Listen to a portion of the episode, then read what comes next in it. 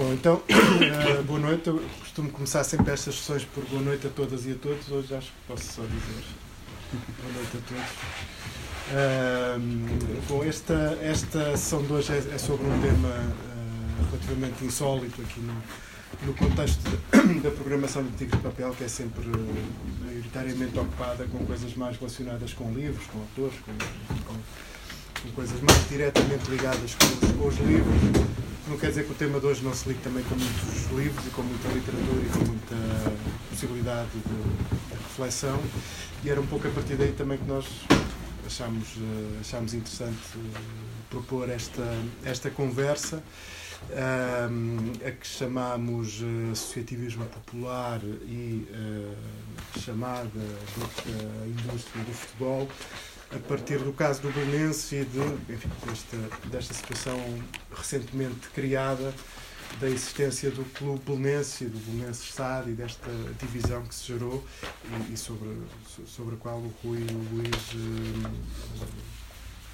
eh, dirão que entenderem com muito mais conhecimento do que eu, mas, eh, mas basicamente toda esta situação também é verdadeiramente insólita, pelo menos para mim, gosto de gosto de desporto e gosto de futebol em, em, em especial e, e, e, que era uma situação que eu agora percebi que existem outros casos parecidos, quer em Portugal, quer fora, mas que nunca tive notícia de que existissem, é? e portanto foi, e para mim até para por por, por relações familiares também, enfim, sempre alguma ligação com, com o Bolonense e com aquela zona da ajuda, etc é para mim uma coisa verdadeiramente surpreendente esta, esta situação que está, que está criada. Mas ao mesmo tempo parecendo também, uh, uh, pelas características do, do caso, uh, ser uma boa oportunidade justamente para lançar um debate, para propor um debate, uma conversa sobre, sobre, um, sobre esta temática do associativismo, do desporto, etc., que é um tema que habitualmente aqui na Tigre de Papel não temos, não temos tratado. Bom, convidámos o Luís Cristóvão, o, o Rui Vasco Silva. O, o, Rui é um adepto fervoroso do Belenense, escreve profusamente sobre o Belenense e é um pouco também por essa. Hum, enfim, por, por aí que me pareceu, nos pareceu interessante convidá-lo. Luís Cristóvão é comentador em vários meios de comunicação social, Antena U, SIC, etc. E, portanto, enfim, convidámos os dois e desafiámos a, a conversar sobre isto. Uh, creio que combinaram entre vós que o Rui começava a dizer qualquer coisa, depois o Luís também, depois conversamos até. Um, boa noite a todos. Uh, antes de mais, agradecer ao Fernando e à Tipos de Papel este, este convite. Uh, eu hoje estou, não estou nos meus melhores dias, estou relativamente engripado, portanto, se alguma coisa não, não correr uh, tão bem como seria de esperar, uh, será por características minhas, mas também porque tenho esta, hoje esta, esta febre aqui a incomodar um pouco. Seja como for, não vou falar muito tempo, até para poder depois dar uh, a palavra, o Fernando poder dar a palavra a quem, a quem quiser falar sobre o Belenense ou sobre esta, esta, esta contradição entre associativismo popular e desporto, indústria, futebol, negócio, que, que se, que se estabeleceu no nosso país uh, basicamente a partir de meados dos anos 80 uh, eh, e que tem no caso Saltilho o principal o primeiro grande uh, o primeiro grande como é que eu ia dizer incidente é? e que depois durante os anos com, com, com, a criação de Olivos de Esportes e depois com, com o aparecimento das, das, televisões privadas e em 1998 com a Sport TV portanto, o futebol dá um salto para um patamar de rentabilidade financeira uh, que até a, esse momento não tinha tido. Que, no fim dos anos 90 há a lei das SADs, criam-se SADs com ou sem participação do poder político, nomeadamente das autarquias. Eu fiquei a saber no outro dia, não sei se vocês têm noção disso, que a Câmara Municipal de Braga foi ou é acionista do, do, do Sporting Clube Braga SAD e do ABC, a, a equipa do, do, do da Câmara é acionista de SADs constituídas para, para das equipas da, da, sua, da sua região. Uh, a criação das SADs veio uh, provocar um aumento exponencial de custos. Este aumento exponencial de custos obrigou os clubes a contraírem empréstimos verdadeiramente loucos e acima das suas, das suas reais capacidades. E uh, o Belenenses não foi, não foi um, uma exceção nesse, nesse, nesse particular, por uma razão muito simples. O Belenenses, durante décadas, cometeu o erro que cometem todos os clubes que não têm ou que não, que não têm uma estratégia uh, baseada no, no, associativismo e que tentam mimetizar estratégias de outros, de outros clubes que veem como modelos do negócio que querem, que querem desenvolver em si. O Tubulenses foi atrás daquilo que lhe pareceu serem modelos de negócio com maior ou menor sucesso noutros clubes e foi-se e foi -se, uh, progressivamente e paulatinamente afastando da sua raiz, que é uma raiz de associativismo popular, uh, que presidiu à, sua fundação em 1919 e que esteve basicamente uh, presente na vida do clube e no seu dia a dia até meados dos anos 80 e até no fim dos anos 80, quando o Belenenses ganha a sua a última taça de Portugal, ainda, ainda tem em si essa, essa, essa cultura associativa bastante regada mas é depois eh, com este, com este progressivo, uh, esta progressiva imposição do, do, do desporto, da indústria, do futebol negócio em Portugal, que o Belenenses começa a derrapar para modelos de negócio que, uh, pura e simplesmente, lateralizam os sócios e, uh, basicamente, uh, veem na, quest na questão, por exemplo, da, da, da, das receitas televisivas o alfa e o ômega do seu, da sua sustentabilidade financeira. É claro que isto é um problema muito grande e o Belenenses sofreu isso na pele assim que se deste da Primeira Liga para uma Segunda Liga, e nem vou falar de, de um campeonato de Portugal, mas assim que se deste de uma Primeira Liga para uma Segunda Liga, as receitas televisivas caem em 70%, 50%. Portanto, os clubes vão ser abaixo, por isso simplesmente. E é, e é precisamente no momento em que o Belenenses está pela terceira vez consecutiva na, no, no, na segunda divisão, no campeonato 2012-2013, que aparece uh, um, um grupo económico que tem uh, como figura de figura vá lá, representativa um senhor chamado Rui Pedro Soares e que uh, avança com uma, uma, uma, uma, proposta de aquisição da maioria do capital social da, da SAD do Bolonenses. Uh, foi feita uma, uma Assembleia Geral de Sócios.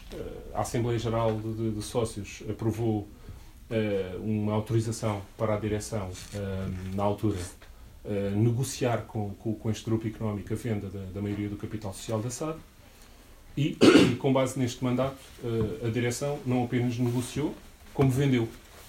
E, portanto, eh, os sócios não, não tiveram, eh, na questão da venda propriamente dita, não tiveram nenhuma palavra a dizer, nem nas condições da venda. Basicamente, foram primeiro uma venda de 46% e depois do, dos, dos 5% que completaram os 51,90% que, que esta empresa, a Code City, tem, a Code City Sports Management, que é uma empresa, só para ter ideia, tem capital social de 10 mil euros uma empresa com capital social de 10 mil euros detém uma SAD que fatura milhões por ano. Uh, foi, foi criada um mês antes da, da compra da SAD do Bolonenses.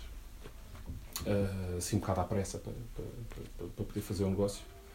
Uh, mas, portanto, este, este, é o enquadramento, vá lá, histórico de, de, de, desta, desta chegada deste, deste, deste grupo económico, vá lá, deste, desta empresa, que depois é detida por uma série de outras empresas e aqui começa a opacidade destes, destes negócios e diversos acionistas, etc. Eh, mas, portanto, este é o enquadramento histórico da, da, da venda da, da, da SAD do Belenenses, sendo que antes também houve um, disparate enorme que o clube fez, que foi em 2008 ou 2007 uh, eh, ter contraído um empréstimo junto do Banif de uns milhões valentes de 5 milhões de euros que, que foram totalmente injetados na SAD, sendo que o clube deu como garantia desse empréstimo o património do clube.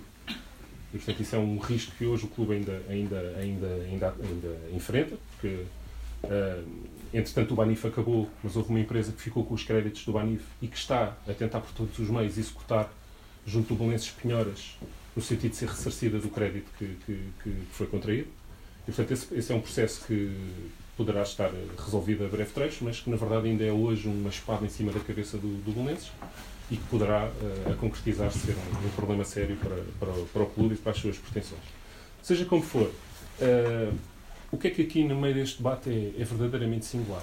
É pela primeira vez uh, estarmos a falar não de jogadores, não de treinadores, não de dirigentes, não de equipas, mas de sócios.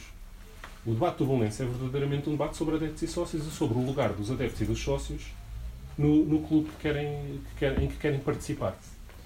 Uh, é também um debate que é uma extensão de outro do domínio público, que é uh, os, a avaliação dos méritos e deméritos da, da, gestão privada e da gestão, da gestão comum.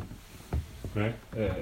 e aqui entende-se sempre que a gestão privada é mais eficiente, é mais desapaixonada, é, procura mais a racionalidade do investimento, procura ser remunerada da racionalidade deste investimento e, por oposição, costuma pensar-se que a gestão pública, ou a gestão comum, de, de, associativa, vá lá, de, de, destes, destes, destes contextos de clubes, nomeadamente, é mais despesista, é mais emocional, é menos. De, como é que eu ia dizer? É menos orientada por, por objetivos e, portanto, essa, essa, é, este, este debate que estamos a fazer também é uma extensão desse debate sobre, sobre mais, mais geral que é feito na sociedade relativamente à gestão da saúde, dos bancos, etc. etc. E então temos aqui, de facto, uma, uma contradição que, que, que, neste, neste, neste contexto Belenenses começou a ser muito, muito evidente entre o desporto associativo e o desporto de negócio. Do lado do desporto associativo temos, sócio, temos sócios e adeptos com participação nas decisões do clube. No, no, no, no, lado do desporto de negócio temos basicamente clientes sem uma palavra a dizer nas decisões a tomar pelas sociedades anónimas desportivas.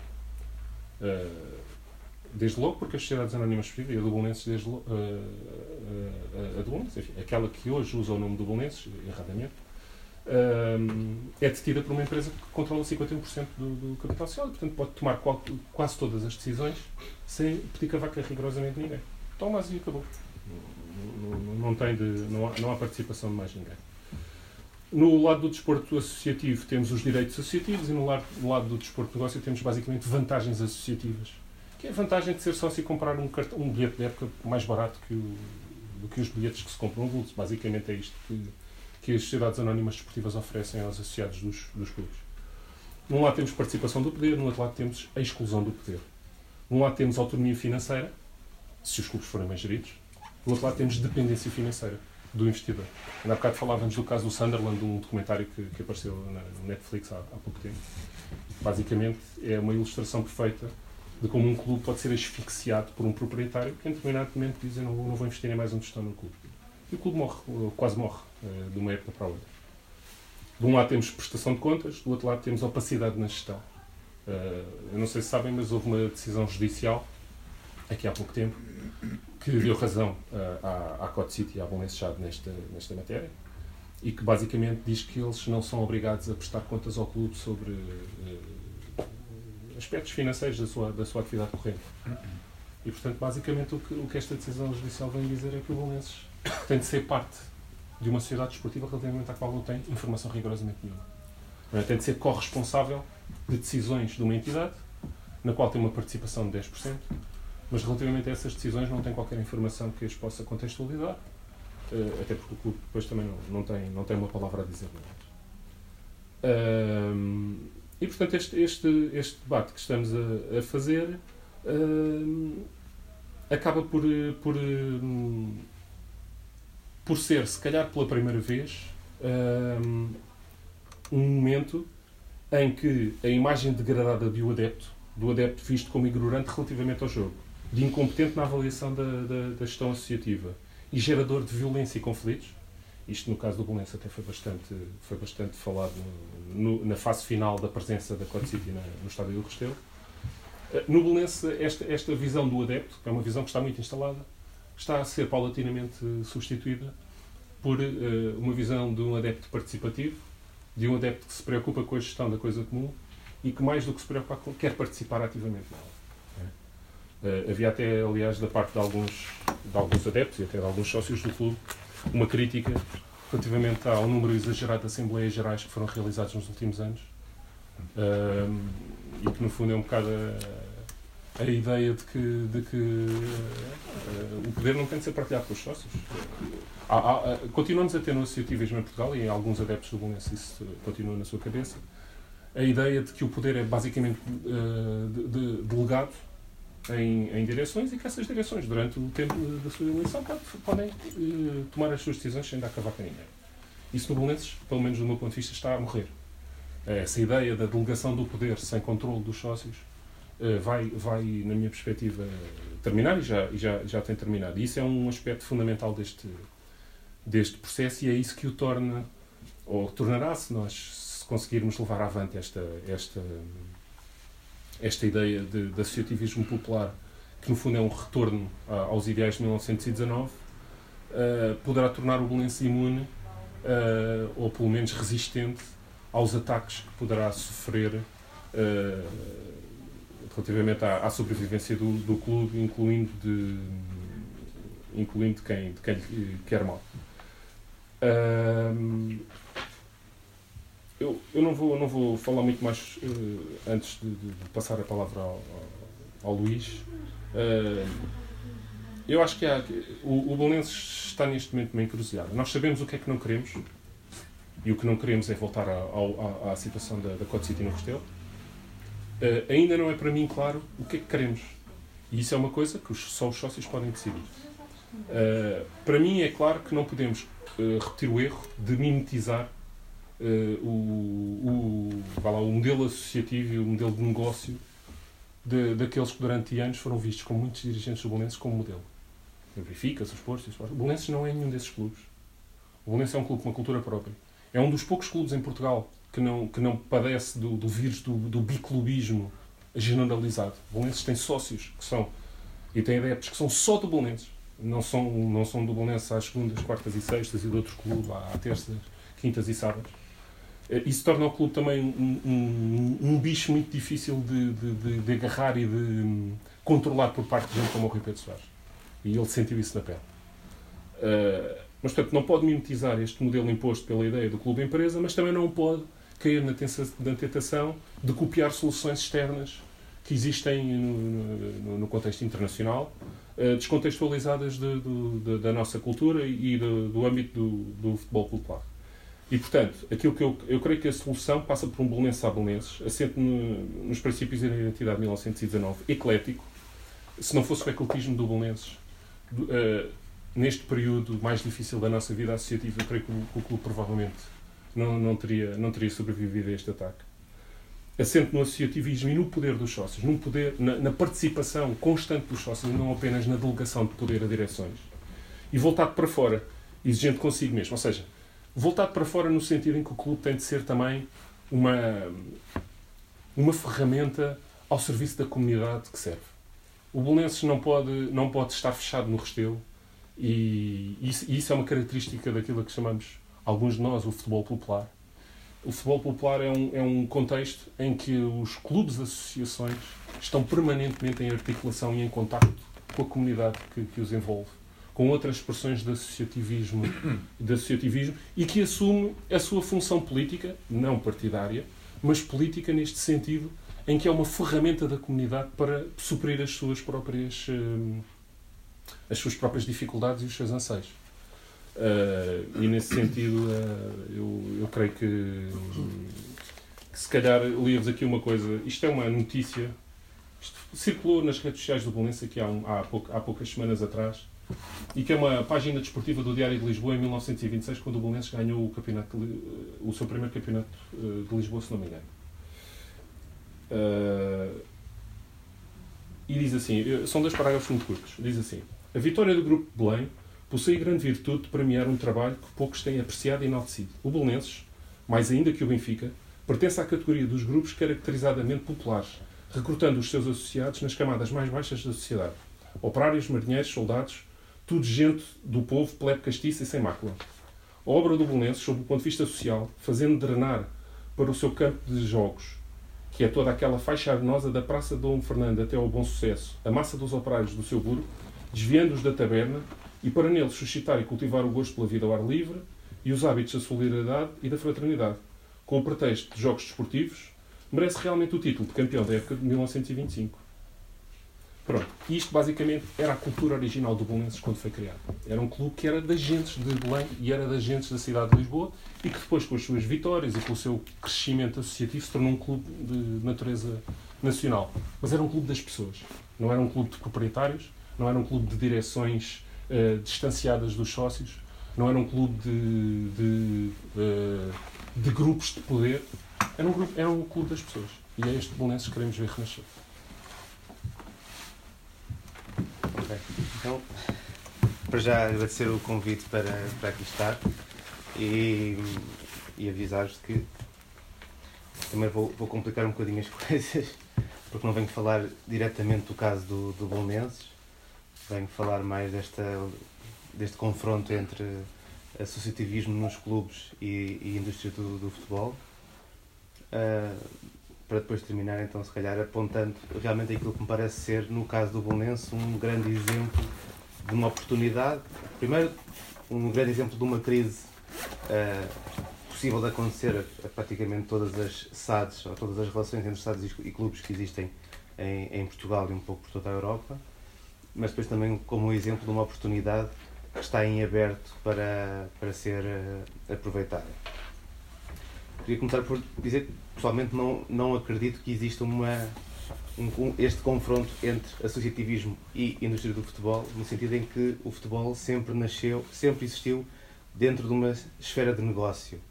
Ou seja, a própria ideia da organização de campeonatos, os primeiros campeonatos, nascem da possibilidade de se gerar algum tipo de negócio à volta do, à volta um, do futebol que era algo que atraía realmente multidões e que tinha interesses políticos, interesses sociais, mas também desde muito cedo esta ideia de se poder, por um lado, para aqueles que eram os seus praticantes, uh, terem uma alternativa em termos de uh, um acréscimo de salário por receberem alguma coisa para, para, para jogar uh, naquele jogo e pelos representantes das diferentes equipas, direções, que normalmente os diretores assumiam aí assim uma ideia de, de facto, estarem a representar um clube, o que lhes dava um certo estatuto a nível da, do bairro, da região, da cidade onde estavam inseridos e dentro desse estatuto nasceu muito rapidamente a ideia de, de negócio. Portanto, o, futebol e o negócio não, não andam assim tão separados logo desde, desde, desde muito cedo. E para não, não fazendo propriamente uma história dessa, dessa ideia da Associação entre Futebol e Negócio, creio que nos dias de hoje é por demais evidente, quando estamos confrontados com um, um grupo de grandes equipas europeias que, de certa forma, pode se transformar num grupo de grandes equipas mundiais. Uh, em consenso na ideia de se criar uma espécie de um grande campeonato do mundo entre clubes, neste momento nós usamos a expressão Superliga Europeia, mas que pode muito bem vir a ser uma, uma Superliga Mundial, eu creio que esse processo é imparável. Ou seja, vai haver uma realidade na qual nós neste momento já estamos a, a, participar, de certa maneira, por um efeito que eu chamo de, de, contaminação, mas vai haver uma realidade de uma Superliga Mundial em que o, negócio máximo de estar no futebol vai ser tentar captar os jogadores mais conhecidos de todo o mundo para jogar nessa, nessa competição e, de certa forma, termos aí apenas a parte de indústria, apenas a parte de negócio associada ao futebol. Isto, nós, eu digo que nós estamos já a viver essa época, esta época porque, uh, a nível daquilo que são as competições da UEFA, também muito pressionada por, estes, por este, este grupo de clubes com, com mais dinheiro, as competições da, UEFA já se transformaram, de certa maneira, nesse mais negócio do que propriamente futebol. Ou seja, pelo dinheiro que gera, uh, pelos direitos televisivos, por to toda, uh, todo o negócio que é uh, gerado pela existência de passos de jogadores, que são disputados entre clubes e agentes uh, e os próprios jogadores, que muitas vezes acabam por ser depois também parte ativa, ou seja, começam de certa maneira por ser uma espécie de explorados do sistema para depois se transformarem em parte ativa de, desse, desse, mesmo, desse mesmo sistema. Ou seja, toda esta realidade já está maquetizada, digamos assim, para essa existência da, da Superliga. E no fundo, aquilo que nós começamos, nós, quando digo nós, os adeptos que têm alguma consciência ou, ou, que tiveram participação, inclusive, dentro de associações que, for, que eram clubes de futebol e que participavam em competições, ou que foram atletas, ou que durante já algumas décadas estão habituados a ir ao futebol e viram esta, uh, esta evolução uh, muito rápida, creio eu, nos últimos 20 anos em termos, em termos de negócio, a forma como isto chega até nós é, é por um aspecto de contaminação, ou seja, num caso como, como o português, vem pela possibilidade dos clubes que realmente participavam nessas provas internacionais ganharem mais dinheiro do que os clubes que estão apenas a participar nas provas nacionais. E, portanto, criando aqui assim uma diferenciação competitiva que os clubes que estão apenas na prova nacional, obviamente, passam a ter como ambição participar nessa outra prova. E vão à procura do, do investidor que possa vir trazer essa, esse acréscimo financeiro que lhes permite realmente depois poder competir, uh, competir em campo. Em casos, há, casos de países em que esta história de contaminação é bastante mais grave.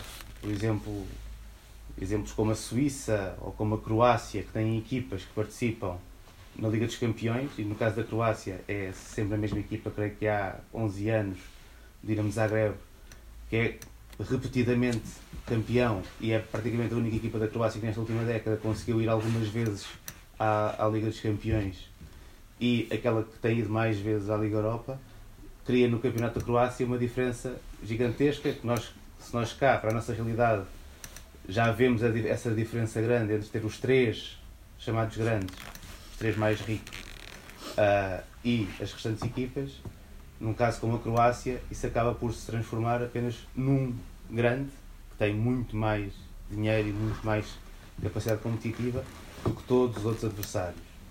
Uh, aconteceu também na Bielorrússia com o Bate Borisov, que durante anos consecutivos foi campeão nacional e participou na, na Liga dos Campeões e conseguiu também ter esse, esse crescimento.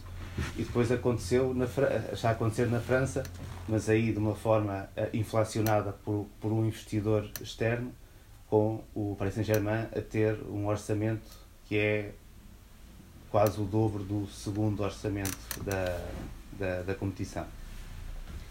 Esta, esta entrada de, de, competidores, e olhando para o, para o caso português, se numa primeira, primeira leva eh, começou a ser um, começou em clubes que, que, eram apenas clubes, portanto, dentro do modelo associativo, não é? em que se vai à procura do, do investidor presidente, e todos nós temos nos anos 80 memória de, de presidentes que acabaram por se fixar nesses clubes durante muitos anos, alguns quase instituindo uma, uma monarquia dentro do, da própria associação, que já tinham todos os problemas, ou já anunciavam todos os problemas daquilo que viriam a ser as SADs, ou seja, tínhamos um presidente de clube que no fundo já era quase um presidente de uma empresa. Uh, mas se, nesse, se nesses anos 80 essa ideia do presidente investidor surgiu muito associada aos clubes que tinham sucesso, ou seja, eram os clubes mais fortes que acabavam por reconhecer esse presidente como um benemérito do, do clube e que cresciam com o crescimento desse, desse presidente. A partir dos anos 90 começamos a ter os investidores salvadores, não sem referência ao António Salvador. Uh, os investidores salvadores de casos como o Farense, por exemplo, que está na primeira divisão e tem problemas financeiros e aparece um, um investidor que na altura era um investidor espanhol da uma agência de viagens que adquiriu uma participação no, no Farense, uh, que depois durante, alguns anos foi sobrevivendo, portanto era, os primeiros investidores salvadores eram bastante frágeis, sobreviviam uh, de, de, forma precária, tal como os próprios clubes que pretendiam sal, salvar.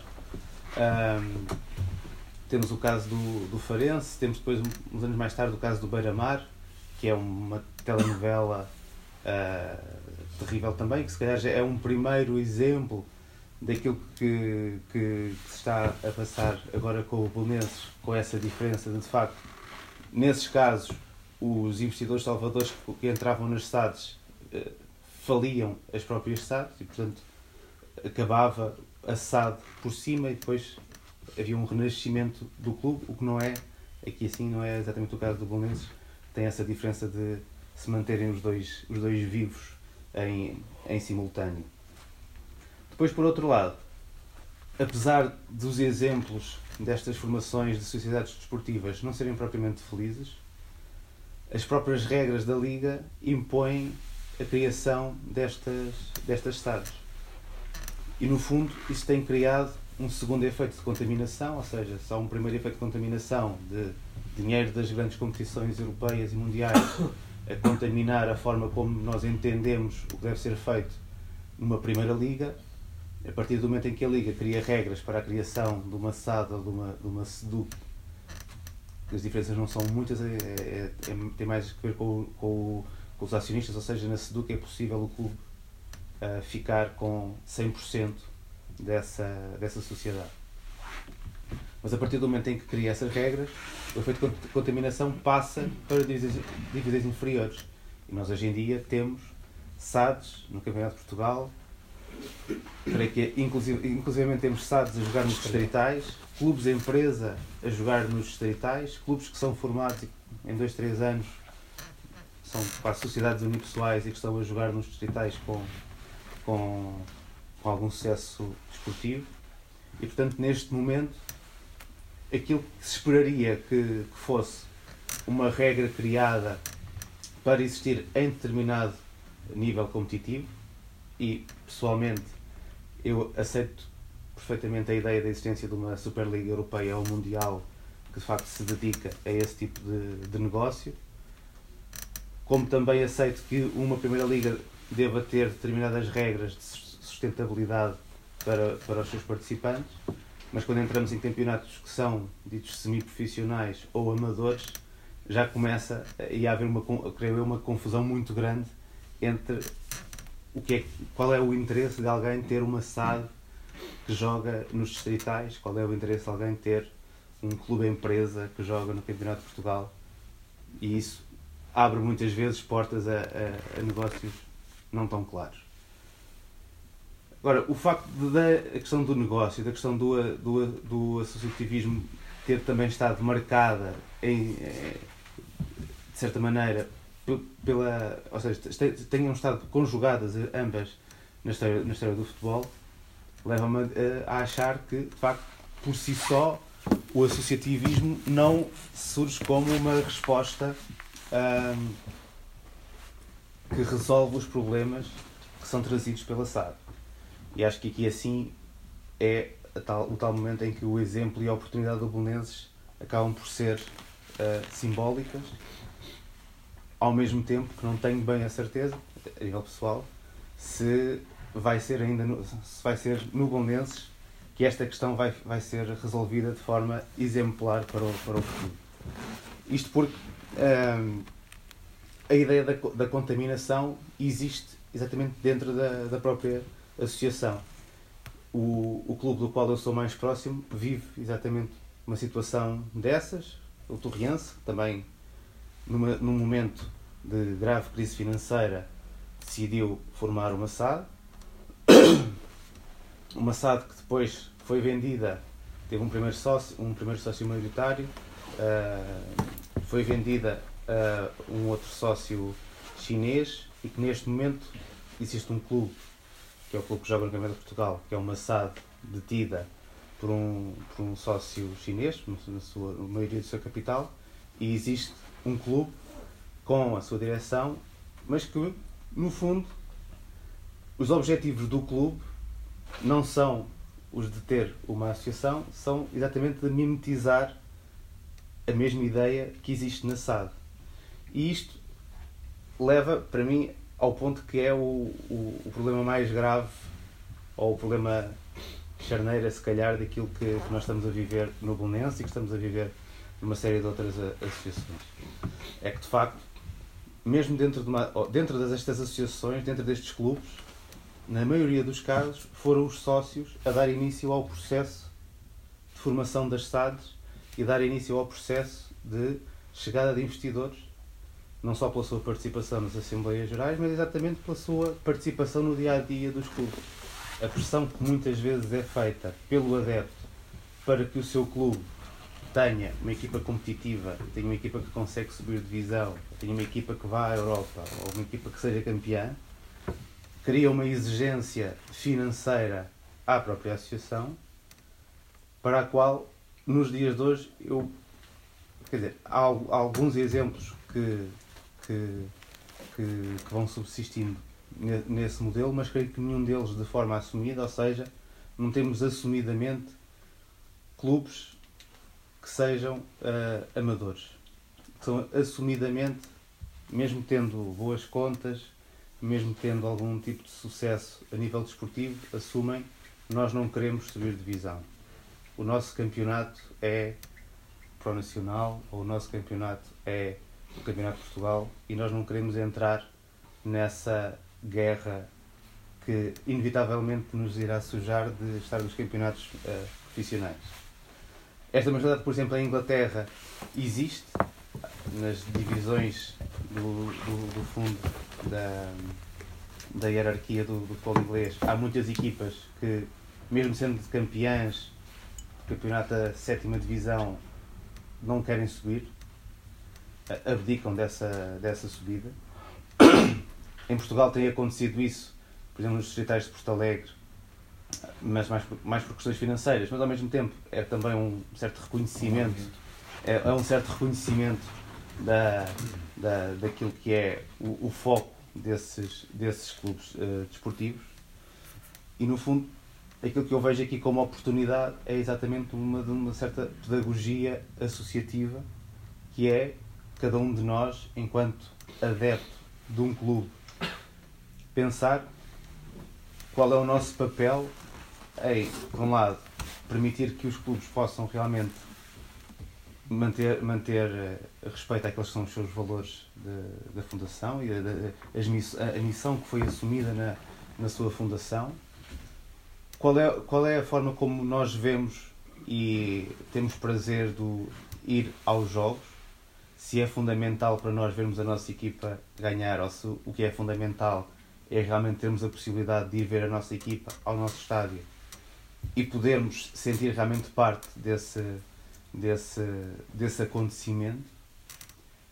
E de certa maneira, isso para mim funciona muito como um aviso, que é quantas vezes nós próprios, enquanto adeptos, não acabamos por abrir a porta para, para a existência deste tipo de, de crises no fundo é, um, é uma crise, que é aquela que está aqui em debate, uh, abrir a porta para este tipo de crises que depois, na verdade, no, no, nos escapam da mão. Não sei se nos, o meu objetivo não era complicar muito esta ideia, mas acho que para o debate, para mim era fundamental passarmos por aqui para também utilizar o exemplo do, do Bolonenses uh, e compreender melhor também aquilo que se passa no Bolonenses, até como forma de aviso para uma série de outros clubes, ou seja, parece-me que neste caso, como eventualmente no caso do Beira-Mar, a outro nível também se vê um pouco como, como exemplo, estão aqui exemplos muito fortes, avisos muito fortes daquilo que deveria ser a nossa preparação para o que vamos encarar para a frente.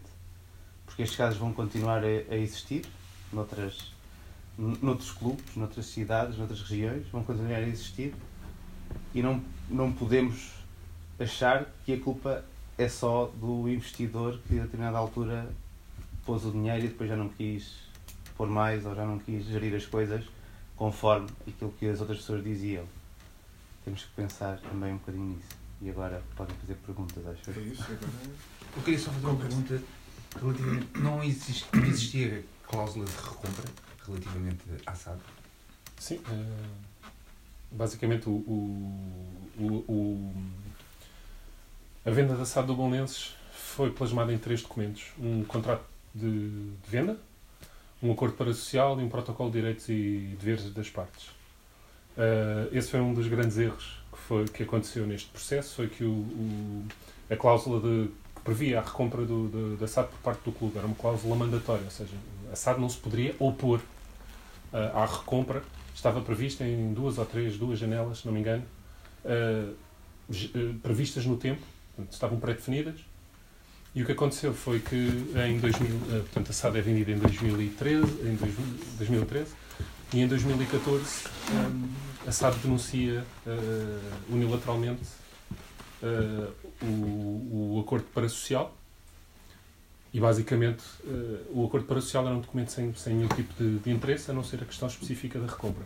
E ao denunciar, ao denunciar unilateralmente esse acordo, Basicamente, o que aconteceu foi o clube viu-se in, eh, na impossibilidade de, de, fazer a recompra. Quando o clube eh, enfim, reagiu a essa, a, essa, a essa denúncia. Basicamente, o tribunal o que foi dizer foi que o clube tinha deixado passar tanto tempo tinha como que assumido uh, essa, essa denúncia como válida. E, portanto, e foi nesse momento. Enfim, eu, eu, tentei não fazer a história de, deste processo porque está, está, está, está escrita na internet. Tá, okay. Sim, mas uh, basicamente uh, é nesse momento em que o clube se vê impossibilitado de exercer o direito mandatório de recompra que diz, a, que diz a, às, às pessoas que, que comandam na SAD uh, queremos renegociar o, o protocolo de direitos e deveres porque uma coisa é ter um protocolo de direitos e deveres e nós termos o direito de recompra, e outra coisa é termos um protocolo de direitos e deveres e não termos o direito de recompra. São condições completamente distintas. E foi esse, esse processo negocial que não existiu que levou à, à, à, à extinção lá, do protocolo de direitos e deveres e à, e à saída da, da, daquela equipa do restaurante. Fazer. Eh, tenho duas perguntas, uma mais sobre o futebol indústria e outra mais sobre o caso do Boleiros. Vou começar pelo futebol indústria, depois vou falar aos outros participantes e no final, uh, se houver tempo para isso, fala, sobre do Boleiros. E dirijo mais ao, ao Luís Cristóvão, porque ele está, por assim dizer, mais dentro do sistema uh, do, do negócio, por assim dizer.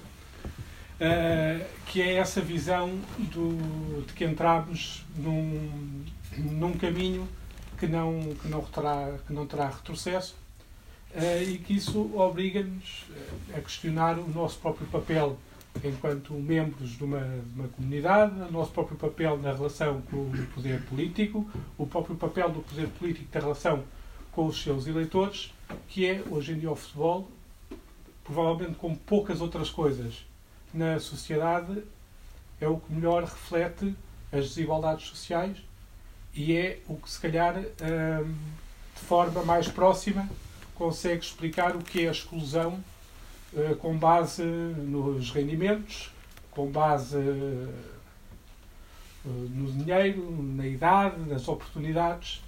Eu vi recentemente um documentário uh, brasileiro que se chamava Adeus Geral, que era sobre a elitização do futebol brasileiro, que surgiu com os chamados estádios padrão FIFA, que são os estádios que são construídos na Copa do Mundo.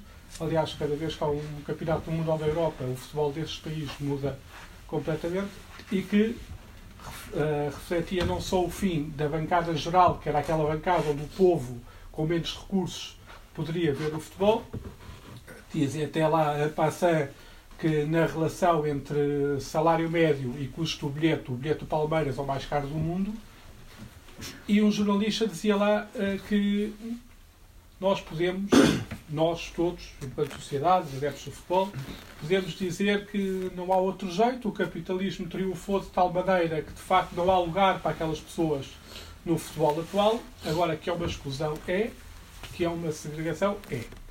E uh, a minha pergunta vai no sentido de que quando temos a privatização do futebol, e falando aqui até a um nível que o Luís Gustavo conhece, que é até a nível televisivo, as Eleven Sports, as Sport TVs, dizemos que quem não tem dinheiro para pagar uma mensalidade não pode ver o seu clube.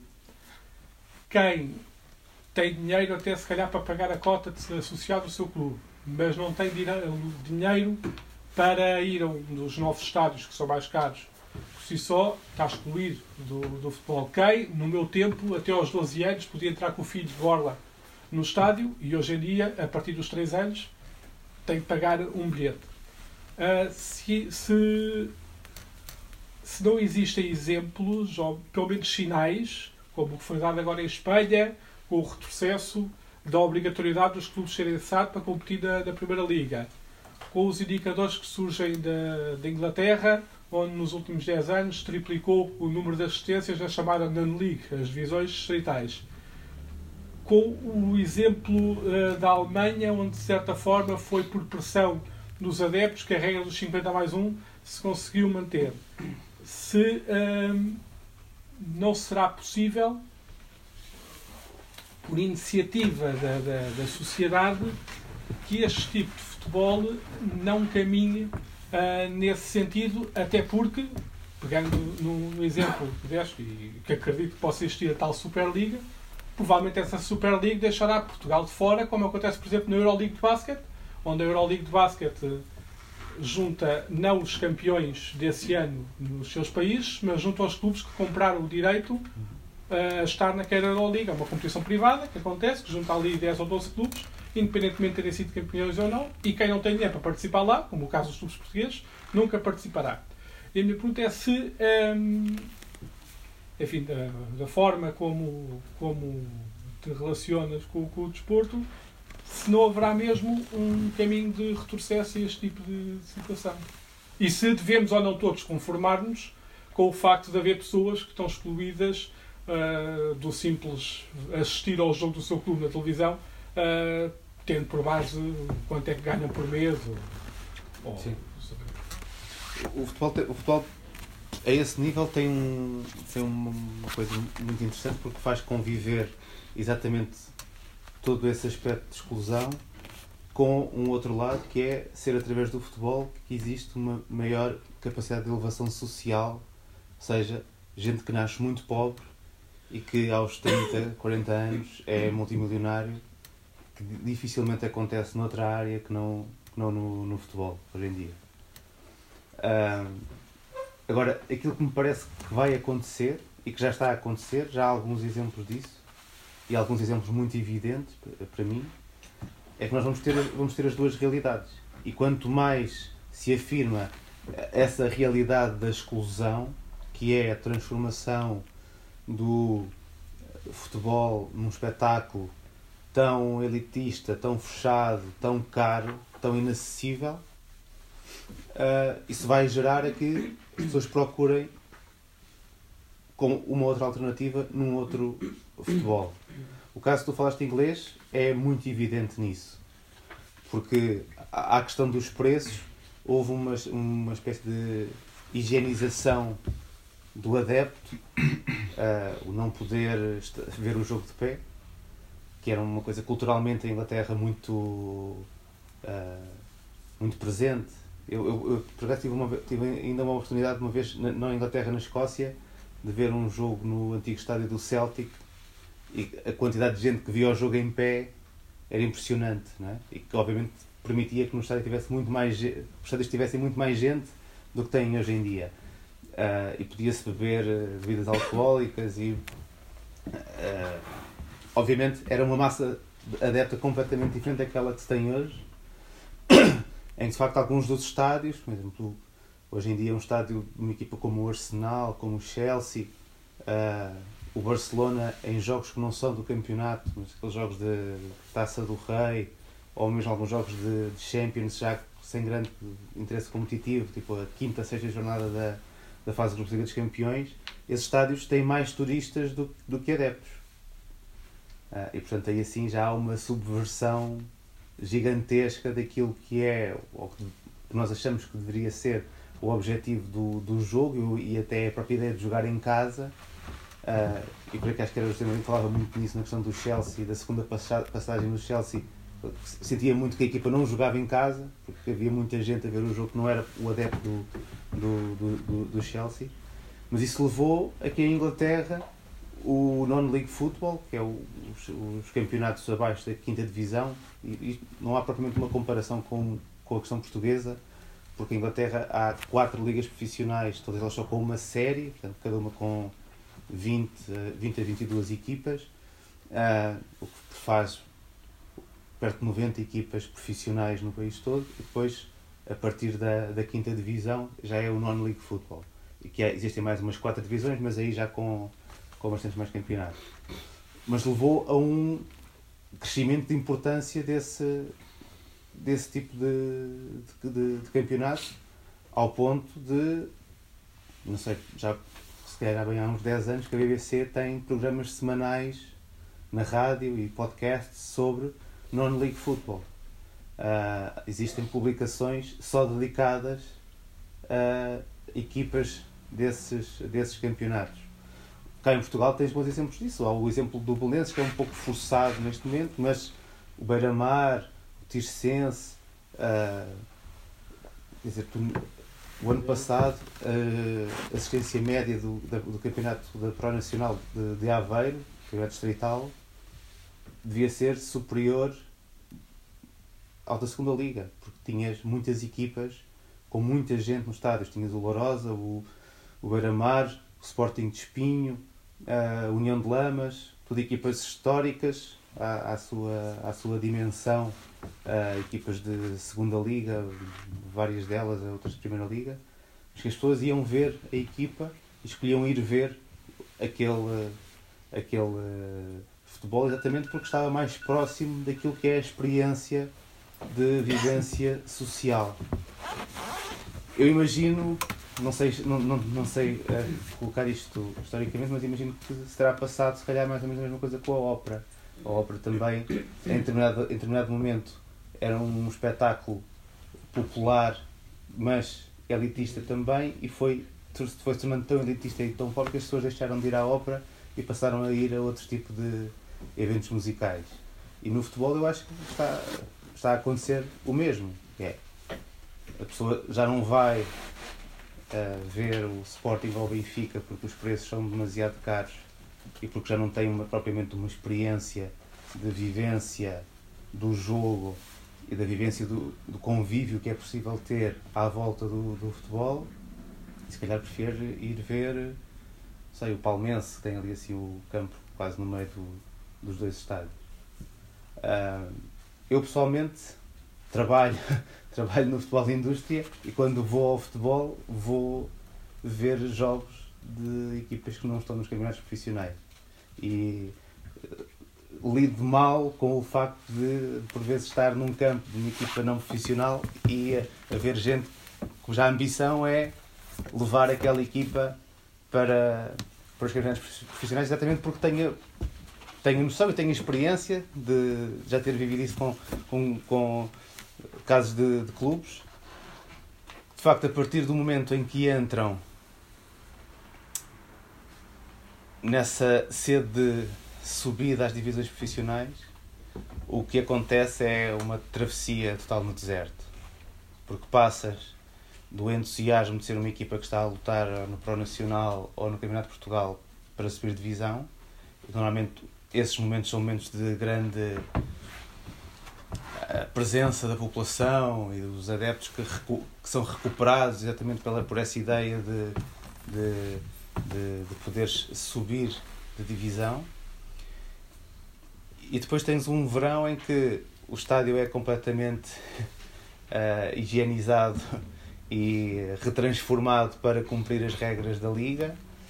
Já não és uma associação, tens que passar a ser uma SAD, ou neste caso, o caso que eu conheço transformou-se numa SAD.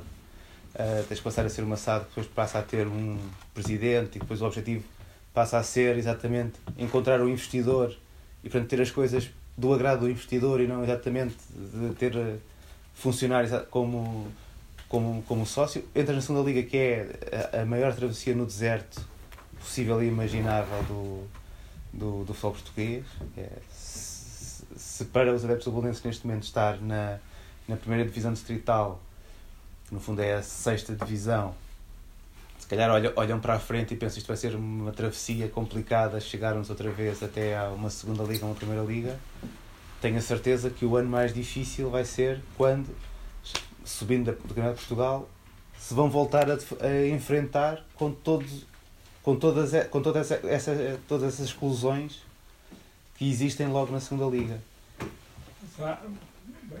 O Atlético Bilbao conseguiu durante muito tempo ser uma equipa de, numa das maiores ligas uh, do mundo, numa das ligas mais Sim. caras, e ainda assim manter a sua o identidade. O Atlético Bilbao é a exceção que confirma mas porque, mas porque a não, regra. porque sim, sim, sim, ser a exceção, ou seja, há outro caminho, há exemplos que nos mostram que há outro caminho, o Atlético Bilbao é, é um deles. Sim, o Atlético Bilbao é, o, é, o, é a exceção que confirma a regra exatamente porque todo o contexto à volta do, do clube, todo o contexto regional, todo o contexto da cidade permite que isso aconteça. Ou seja, se não, se não, se não fosse a situação do País Basco, se não fosse a situação de Bilbao, o contexto em que a cidade vive e aquela região vive, tenho muitas dúvidas de que o Atlético Bilbao pudesse subsistir. E no fundo é um, é um bom exemplo, que é um, um exemplo de crise a vários níveis, acaba por ser o clube de futebol que mantém uma identidade nacional para, para, para aquela população. Mas eu acho que é mesmo o, único exemplo. Acho que é mesmo o único exemplo de existência associativa dentro do, das grandes ligas europeias. Portanto, o que é que, o que é que eu quero dizer com isto? Não, não vejo a existência de uma Superliga Mundial como uma fatalidade. Acho que vai existir, mas acho que isso é, é bastante produtivo para as alternativas que, que podem continuar a, a, a haver. Até porque temos que, temos que perceber que se não, se não fosse a questão do negócio, a realidade com, ou a forma como nós vivemos hoje em dia o futebol também seria muito diferente. Quando nós nos queixamos de que temos que pagar para ver os jogos dos outros campeonatos, nunca houve um momento em que nós, em que nós víssemos esses jogos sem pagar. Ou seja, antes da Sport TV não havia transmissões de futebol internacional praticamente. Não, não, o que eu digo é pagar para ver o seu clube. Sim. Eu digo, um adepto traz os montes que seja do Bolonenses, não tem outra alternativa se não pagar Exatamente. para ver. Mas nunca houve, nunca houve uma alternativa sem ser, que não fosse a pagar. Não, os jogos já na RTP, dava na TV. Dava um jogo por semana. Muitas vezes dava um jogo do seu clube. E era o jogo. Esportivo, era o jogo... Resumos, ao menos os gols eu podia ver. Ao menos os gols eu podia ver. Hoje em dia já nem é isso, porque os telejornais só dão gols de três não, mas... clubes e não dos outros. Digo nessa, nessa perspectiva. Mas eh, tu em, em sinal aberto ainda consegues ver essas coisas. É, é, mais difícil porque há muito mais conteúdo a passar, no, mesmo numa, numa Sport TV, mais, é? tens imenso conteúdo a passar no. Sport TV no... mais já implica pagar. Sport TV mais não se paga. Ah, implica pagar. Quer dizer, lá tem assinatura. Eu digo não pagar é TDT. Não se paga, tem CRTP3 e os fatores. Sim. Havia a situação da rádio, não é? Até há não muitos anos tu conseguias ouvir os jogos estavam quase todos mais ou menos à mesma hora e tu estavas a, a tarde a ouvir e tu ouvias falar dos clubes todos. E eu não sei se ainda é caso na Antena 1 até os jogos distritais e os resultados depois no final. Não sei se ainda fazem isso. Hoje em dia, fazem, como fazem ninguém vai abrir uma emissão para. Desculpa. Uh, a Antena 1 ainda é a rádio que tem um jornalista em todos os campos da Primeira Liga e de alguns da Segunda Liga. Os jogos que são que acontecem na tarde esportiva, que uns fins de semana é ao sábado, outros é ao domingo, têm esse acompanhamento de entrar o gol em direto. Os que são fora desse horário aparecem na, informa na informação durante, o, durante a programação, portanto, ou no, no, no noticiário, fazem, imagina um, por exemplo, esta noite, Vitória de Setúbal, Belenenses Estado. Uh, o jogo é às 8 h quarto, se não me engano, no noticiário das 8, em princípio, vai haver um direto partido de Setúbal, em que ele vai dizer a constituição das equipas, vai-se realizar o jogo. E depois entrará, se, houver, se, for o caso disso durante a emissão, não sei bem como é que é, mas nos serviços informativos seguintes entra sempre em direto, portanto ao intervalo e no final do, do, do jogo. Não mas a Antena 1 esteve na Amadora no. A Antena 1 esteve na Amadora no, no Estrela Bolonense, sim. A Antena 1 ainda é a rádio que mantém mais presença. Poderia, poderia ter muito maior presença, obviamente. Até pela questão de hoje em dia, da questão de haver essa, essa, essa presença financeira tão grande na, para se ver os jogos, isso poderia justificar a existência de um canal só para a questão do desporto, e já que tens lá os jornalistas, podia haver um acompanhamento mais regular da, da, da transmissão. Mas, obviamente, como, como sempre, todas as decisões também têm a ver com o interesse financeiro da, de quem ouve. Por exemplo, em Espanha, a cadena SER dá os relatos todos, uh, porque tem emissores regionais, dá os relatos todos das equipas todas de, da primeira divisão e tu, através da internet, podes aceder ao relato que tu quiseres. Se quiseres ouvir o relato do Eibar contra o Esca, consegues ouvir na internet na emissão da cadena SER, tens que encontrar só qual é o emissor regional que está, que está a transmitir. Porque em Espanha há um potencial económico que alimenta isso. Ou seja, uh, os adeptos de trás dos montes exigem que haja uma emissão radiofónica, no mínimo uma emissão radiofónica do jogo disponível. Uh, há publicidade que alimenta isso. Uma coisa que também existia que está a desaparecer, até de forma, para mim, algo surpreendente, mas percebendo mais ou menos como é que as coisas funcionam, uh, é a questão das rádios locais. E que tu tinhas muitas rádios locais a fazer o acompanhamento da, das equipas e cada vez tens tens menos neste momento. Um bocadinho de rabo na boca, porque foram quase todas compradas por grupos e quase todos organizam-se mesmo, as, mesmo as que não foram compradas por grupos, mesmo as que continuam a ter um funcionamento cooperativo ou de uma pequena empresa, a tendência nacional das rádios locais foi deixar programação específica e passar só a ter música. Eh, mas se calhar porque as pessoas das localidades não não, se, não, não exigiram ou não participaram para, para, para que isso pudesse manter. Agora também uma, uma questão, não, não tenho bem a certeza se se enquadra bem dentro desta discussão, mas se calhar uma parte da pergunta é essa, se acham que se enquadra ou não enquadra. E que, era, que é isto, o Rui há bocado falou ali do modo como este processo do Belenenses permitia colocar no centro da discussão, uh, recolocar no centro da discussão a relação entre os sócios e o, e o, clube. E a minha questão era se permite ou não também colocar, ou se, se é pertinente ou não colocar, a relação entre os praticantes, os atletas, os esportistas, mas também os técnicos, etc.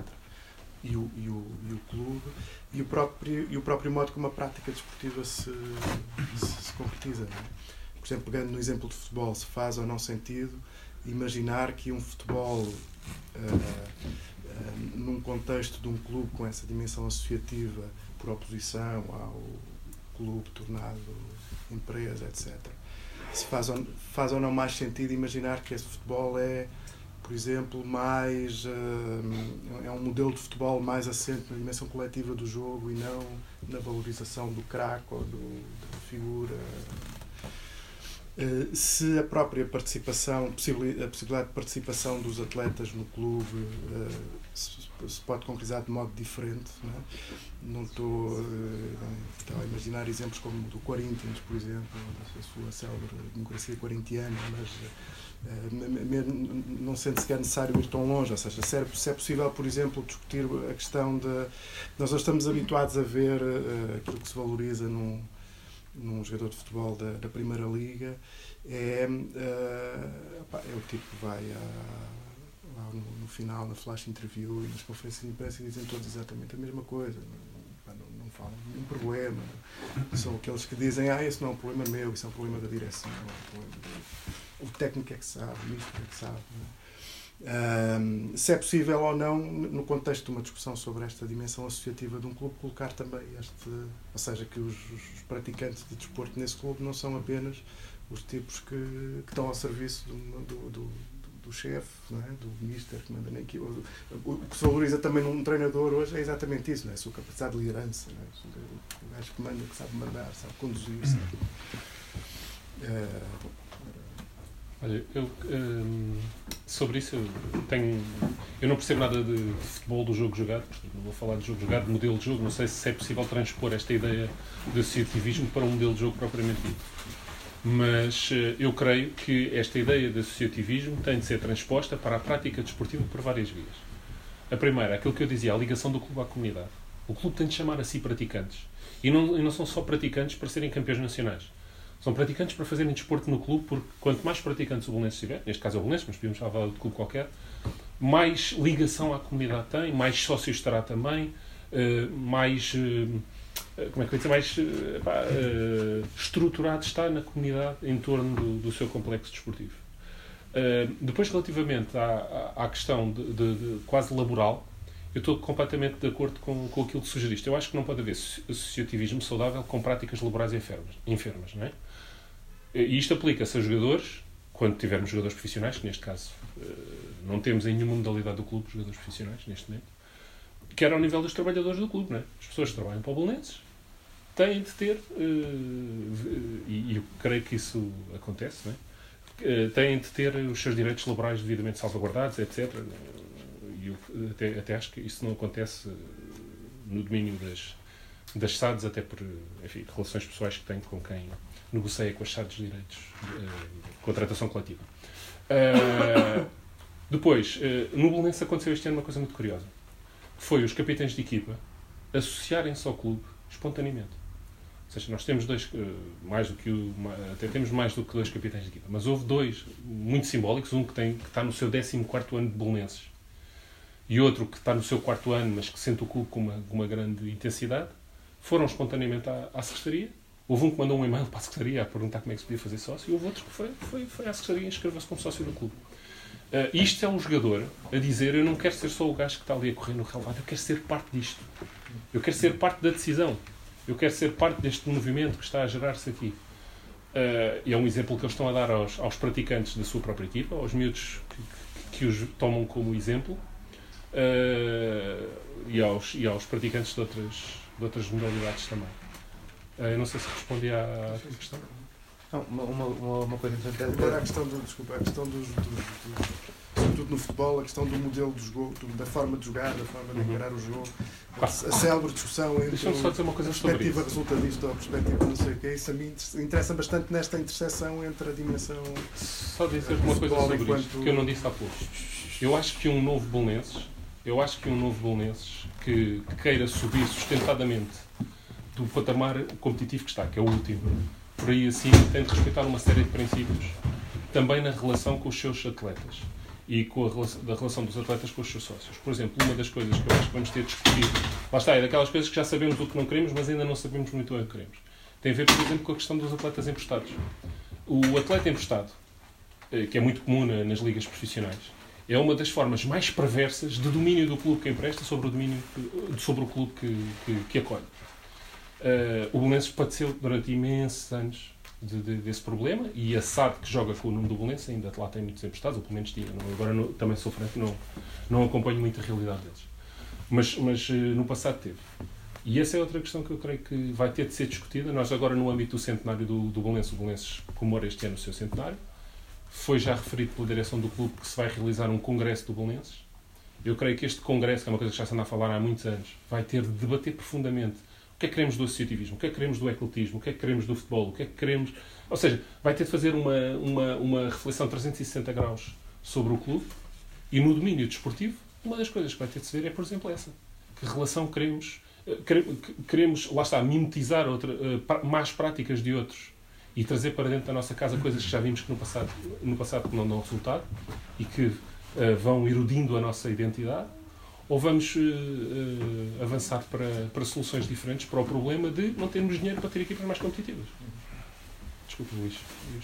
Sim, uma, uma, coisa interessante desta pergunta, por lado, a questão do, do modelo de jogo é difícil porque o, o jogo torna-se mais coletivo consoante há mais tempo para treinar e, portanto, uma equipa que é amadora, à partida haverá mais dificuldades para organizar esse jogo mais coletivo uh, por comparação com uma equipa profissional. Embora, obviamente, nas equipas profissionais as diferenças salariais entre os jogadores acabam por ter uh, um impacto depois grande na forma como cada jogador é olhado como eventual solução ou eventual problema para a resolução de uma, de uma, de uma competição o, o lado interessante dessa pergunta vinha exatamente na questão da relação dos jogadores com os adeptos e com, com os sócios. Obviamente, hoje em dia, numa equipa profissional, uh, todos nós conhecemos, todos nós vemos isso, não é? Nem é é, há uma separação radical entre o jogador e o sócio ou o adepto. Uh, algo que até se calhar há 20 anos atrás uh, podíamos ir ver os treinos, as equipas ainda treinavam uh, no Estádio da Luz era ali ao lado, o Alvalade também era ali, o treino era aberto, o Bolonenses também, quando treinava, treinava no, no relevado secundário, que também era aberto, também dava para entrar e ver, o, ver os treinos, andar ali no meio dos carros dos jogadores, falar com os jogadores. Isso hoje em dia é, é, é inacessível, mas também é inacessível a própria relação quase no dia a dia uh, dos jogadores e dos adeptos com os jogadores. Ou seja, um adepto que queira uh, falar com um jogador. Sim, mesmo assim, mesmo, paga, mesmo pagando, acho que é É difícil. hipótese. É difícil de o, de o conseguir. Eh, O facto dos jogadores, re- na maior parte das vezes, repetirem o mesmo tipo de respostas é porque estão limitados na forma como se podem relacionar com, com o lado exterior. E isso, essa, se calhar, é uma bastante questão. Num caso como o Belenenses, que estando numa divisão distrital tem uma dimensão de adeptos muito grande, não é? Quando tens 400, 500, 600 eh, adeptos a acompanhar a equipa, ah, num modelo em que é difícil fazer essa separação, como é que é gerida essa relação? Os, os adeptos podem falar com os jogadores, Como é? existem em relação, estão juntos. Eu devo, Ah. devo, devo dizer que é das coisas mais surpreendentes este ano é a proximidade que, é- que, é, que é visível de quem vai aos jogos. Ah, os jogadores, no fim do jogo, vão sempre cumprimentar os adeptos.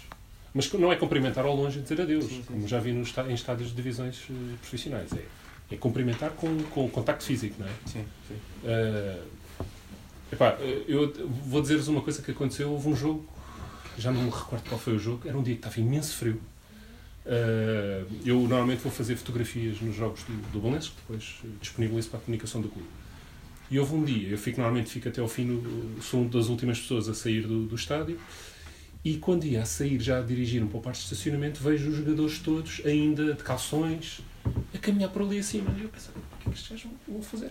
Então abordei-os, que eu, até por razões ligadas ao clube, conheço-os todos pessoalmente, e abordei vocês, João.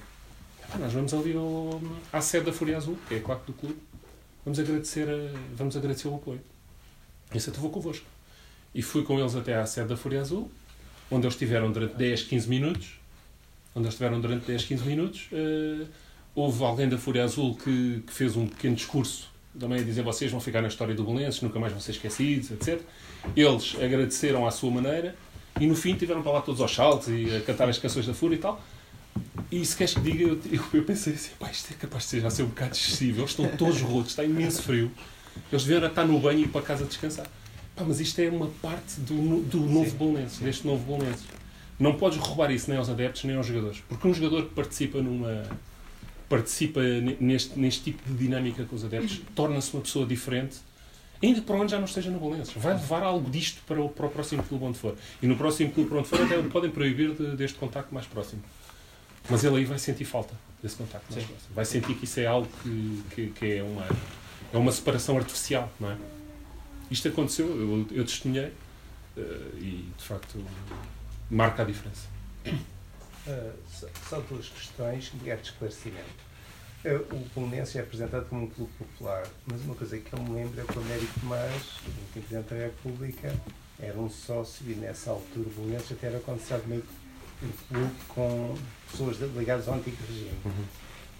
Eu, como não sei nada dessa história, por isso é que eu gostaria de ser esclarecido. E outra coisa é relativamente a essa famosa Liga Mundial. É que depois não há Liga Interplanetária. Isso não é o rumo para arrebentar com isto de vez.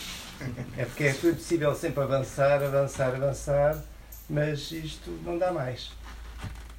E julgo que em breve, depois não há verbas que aguentem. Portanto, só se os marcianos organizarão lá um campeonato e depois passa-se a jogar, talvez ali no Lula de vez em quando. Relativamente, essa é uma história que acompanha o Belenenses eh, ao longo do tempo, essa ideia de que o Belenenses foi denunciado ou que, foi, que era um clube ligado à, à- à ditadura.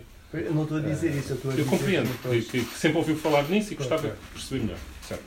É verdade, é um, é um dado histórico que o Américo Mas foi presidente do Belenenses. Eu tanto quanto sei, porque o meu avô, já, já não está entre nós, costumava, o meu avô era, quando morreu era o sócio número 12 do Belenenses, se não me engano.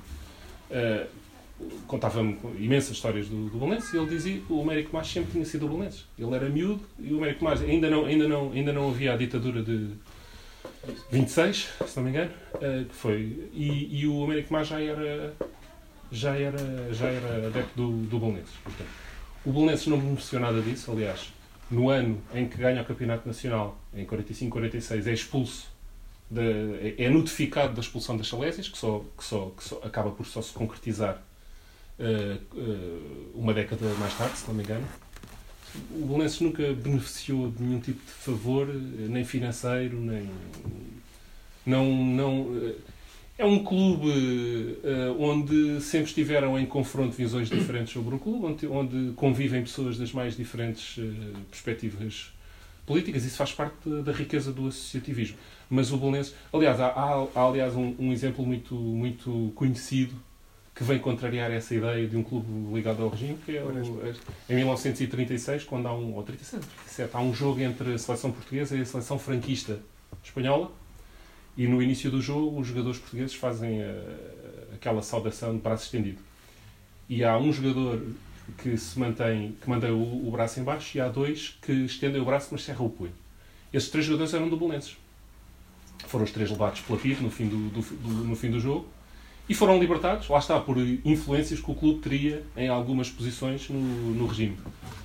Mas isto uh, vem, no fundo, desmistificar essa ideia de que havia uma, de que havia uma ligação ou, ou, ou uma cultura no clube que estivesse de alguma forma ligada ao regime. Não havia. É, é, de facto, é uma ideia feita. Os belenenses uh, são muitas vezes confrontados com essa, com essa, com essa questão, mas de facto não tem, não tem razão de ser. Em relação à Liga Intraplanetária, provavelmente não estarei cá para ver. mas, uh, mas não. Uh, vai-se testando cada vez mais uh, essa capacidade de até onde é que se pode levar a realização de.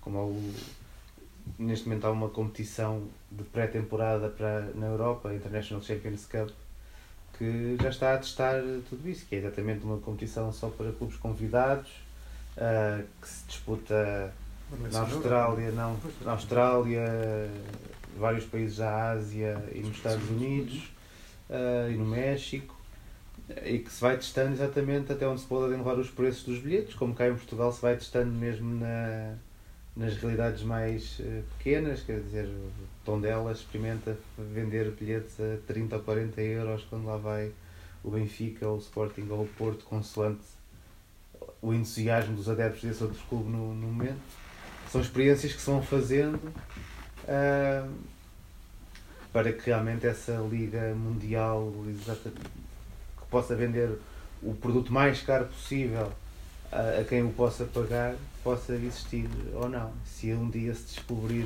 possibilidades de fazer isso noutro planeta e que dê mais dinheiro a quem o organiza, não tenho grandes dúvidas que vão tentar. Eu faço só a última pergunta, não querendo roubar muito tempo. Ah, mas há ali uma então força. Eh, esta, esta questão da atenção entre identidade e competição é a gênese do, do, futebol. Estar a falar na Superliga Europeia é estar a esquecermos que há divisões no futebol em todos os países e que um clube da, da terceira divisão não tem uh, a capacidade atlética que tem um clube de, de primeira, não tem capacidade financeira. São, são questões são, são relativamente naturais. Um, Pois é, em, em, em, relação à questão da, da ética empresarial, sim, tem, tem toda a razão que os associados têm, têm um dever de, de apoiar o seu clube e que, e por muitas más práticas que possa haver da parte do, do, do seu dono ou do grupo económico que tem, hum, há certas práticas empresariais, como, é o caso do Rui Pedro Soares, como foi o caso de, do 1860 Munchen, que, que agora está na, na quarta divisão, se, se, não, se não é erro, a questão do Blackpool, a questão do Sunderland. Há práticas que não são só uma questão de não ter sido eficientes, são altamente imorais. E depois há questões que, que são, são espaços de esperança. O caso do, do Wimbledon, que está a renascer, decidiu que é importante manter a identidade, mas entende que a identidade do nosso clube é um clube competitivo. Como, como o Belém entende que o caminho é chegar até à primeira no espaço de 7, 8 anos. Uma coisa não necessariamente invalida a outra. Também há outros exemplos, como o caso do Forest Green Rovers, que foi um, um grupo económico que comprou um clube que sempre esteve na, nas franjas da competição semi-profissional e que agora parece que está, da última vez que eu vi, estavam em, em quinto ou quarto lugar, portanto estão em posição de continuar a, a sua subida. Eu não acho que haja uma, uma tensão assim tão grande entre o negócio e, aliás, entre a competição e a identidade. Eu posso gostar muito, muito, mas mesmo muito mais de ver o Manchester City jogar futebol jogado, mas eu jamais queria ir ao estádio do Manchester City e prefiro ir ao, ao estádio do, do Black. Sim, mas isso eh, eu também não acho que, há, que existe um conflito entre identidade e competição. Uh, acho que isso, exatamente, é, essas tensões sempre foram internas à existência dos, uh, dos próprios clubes.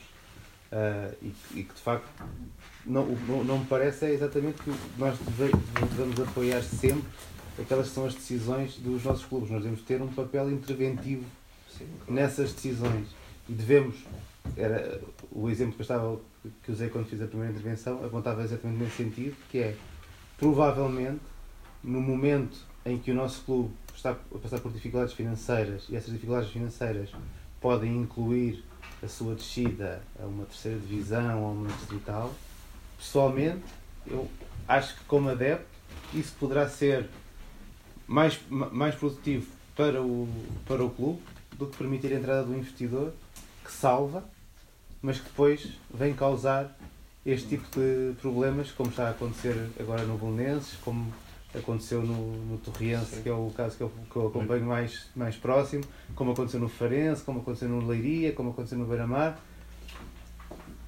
O que, é, o, o, que é, o, o que é que é esta entrada do investidor que salvou momentaneamente uh, o clube, ou os clubes, veio no, no fundo trazer? Veio rasgar exatamente essa identidade e essa possibilidade de quem é detentor da identidade, que são os adeptos, possam participar nas decisões do clube.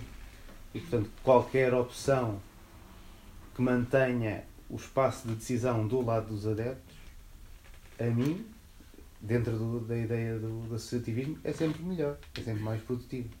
Mesmo que isso implique que o clube caia algumas divisões. E, pessoalmente, até prefiro que caia de forma natural, que é poder descer à, à distrital ou para o nacional e depois aí encontrar formas de recuperar do que cair abruptamente como, como está a acontecer com o Belenense, como aconteceu com o Beira-Mar e com, com, outro, com outros exemplos. Eu queria só dar um exemplo que, faz bem este, aquilo que estava a dizer, eu concordo plenamente. É que isto, neste contexto do futebol popular, há equipas, como o Luís estava a dizer, que dizem nós não queremos, eh, não queremos eh, ir além da nossa, das nossas capacidades, e acho isso muito bem, é? Uh, e, portanto, mantêm-se num, num, nível competitivo relativamente baixo e sentem-se felizes com isso, e isso representa, no fundo, um bocado a, a, perspectiva que os seus sócios, os seus adeptos têm. No caso do Valenço, não. Nós, efetivamente, queremos chegar o mais longe, queremos eh, estar tão depressa quanto possível na, nas competições profissionais. Queremos fazê-los de uma forma diferente. Isso é absolutamente claro. E, mas há um exemplo uh, engraçado relativamente a esta, a esta é, é, é, aos resultados, aos resultados, como é que eu ia dizer? Aqui, havia um clube uh, em Espanha que era a União Desportiva de Salamanca. A União Desportiva de Salamanca implodiu. Foi à falência.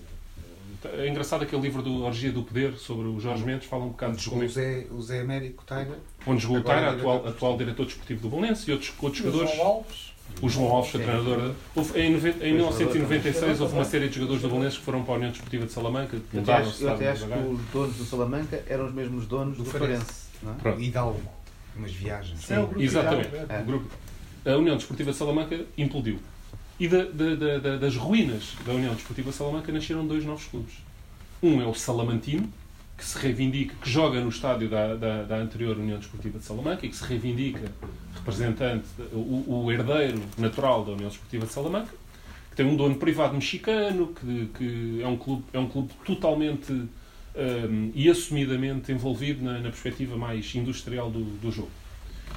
Ao lado, no outro lado da rua, dizem que é o derby dos 60 metros, porque o, o, clube, o clube ao lado, o estádio fica a 60 metros do estádio do Salamantino uh, apareceu um outro clube que são os Unionistas de Salamanca. Basicamente é um clube de sócios. Os Unionistas de Salamanca começaram na, na Distrital Espanhola, foram por aí acima e neste momento já estão na, naquilo que eles chamam a segunda B. Que já é uma divisão antes das, se não me engano, já é a divisão é. antes do, do da, da, da, segunda Liga. da segunda Liga Espanhola. O Unionistas de Salamanca é um clube base associativa. Eles não querem ter nada a ver com o negócio. Eles querem o poder entregue aos sócios eles não querem uh, epá, fazer negócio com, com, com, com, o Estado e não querem fazer negócios com os jogadores. Eles dizem que todas as decisões estruturais que, que, que tomam são os sócios que, que as tomam. Convocarão todas as assembleias que for necessário, realizarão todos os referentes que forem necessários. Então, é um clube de base, de base mais popular e associativa. E a verdade é que, uh, com, com uma estrada pelo meio a 60 metros, uh, a 60 metros um do outro, coexistem dois clubes que nascem da, da, da, da implosão de um, de um outro anterior que representam duas vias completamente. E neste momento, se não me engano, até estão os dois na mesma divisão. Uh, representam duas vias completamente distintas para o mesmo objetivo. Ambos querem chegar à- às ligas profissionais. E, o que- e aquilo que a, que a prática está a demonstrar até agora é que nenhum, nenhum dos dois vai à frente do outro. E, e se não estou enganado, o Uninistas de Salamanca teve de ir até ao inferno, mas o Salamantino começou logo na, na segunda B. Ainda não saiu de lá. Uh, isto para dizer que, de facto, uh, uh, o futebol popular pode ter, pode ser simultaneamente centrado num aspecto associativo e ter ambições desportivas. Eu acho que isso, nenhum sócio do Bolonenses admitiria alguém, sobretudo alguém com responsabilidades, não é o meu caso, mas alguém com responsabilidades diretivas no clube, dizer agora que aqui estamos no Distrital, vamos nos manter aqui, que até somos os maiores da, somos os maiores da parada, isto é, é um passeio para nós e tal, e portanto Sim, não, mas não vamos sair daqui. Nós no, no Belém, eh, conceito, estamos a pagar 200 e 250, 275 euros por, por mês aos atletas. Não faço a mínima ideia. Que eu tenho ideia que é um valor 5 ou 6 vezes superior Não faço a àquilo que a maior parte dos Isso aí- atletas ganham. Não, não, palavra de honra, não faço a mínima ideia se isso é assim, se não é. A, a ideia que eu tenho é que nós não. As capacidades financeiras do, do Belenenses na, Claro, o Bolonenses tem muito mais capacidade do que o, do que o, do que o Parque das Nações. isso. Sim, também. A Sim. questão é que os outros clubes, se calhar, treinam duas vezes ou três com muito esforço e nós treinamos quatro vezes por semana com ginásio à mistura, tudo porque são instalações de que já dispomos. A é A nossa infraestrutura permite treinos de musculação, eh, treinos num campo eh, com relva natural, também permite em relva sintética, também permite. Nós temos instalações de, de, de saunas e daquelas coisas dos frios que, que, que faz bem à recuperação. Tem essas clube da Distrital naturalmente tem isto. Mais do que o, o, valor ao final do mês, que não sei se será tão elevado assim. Ahm, pelo menos em média haverá se calhar quem esteja.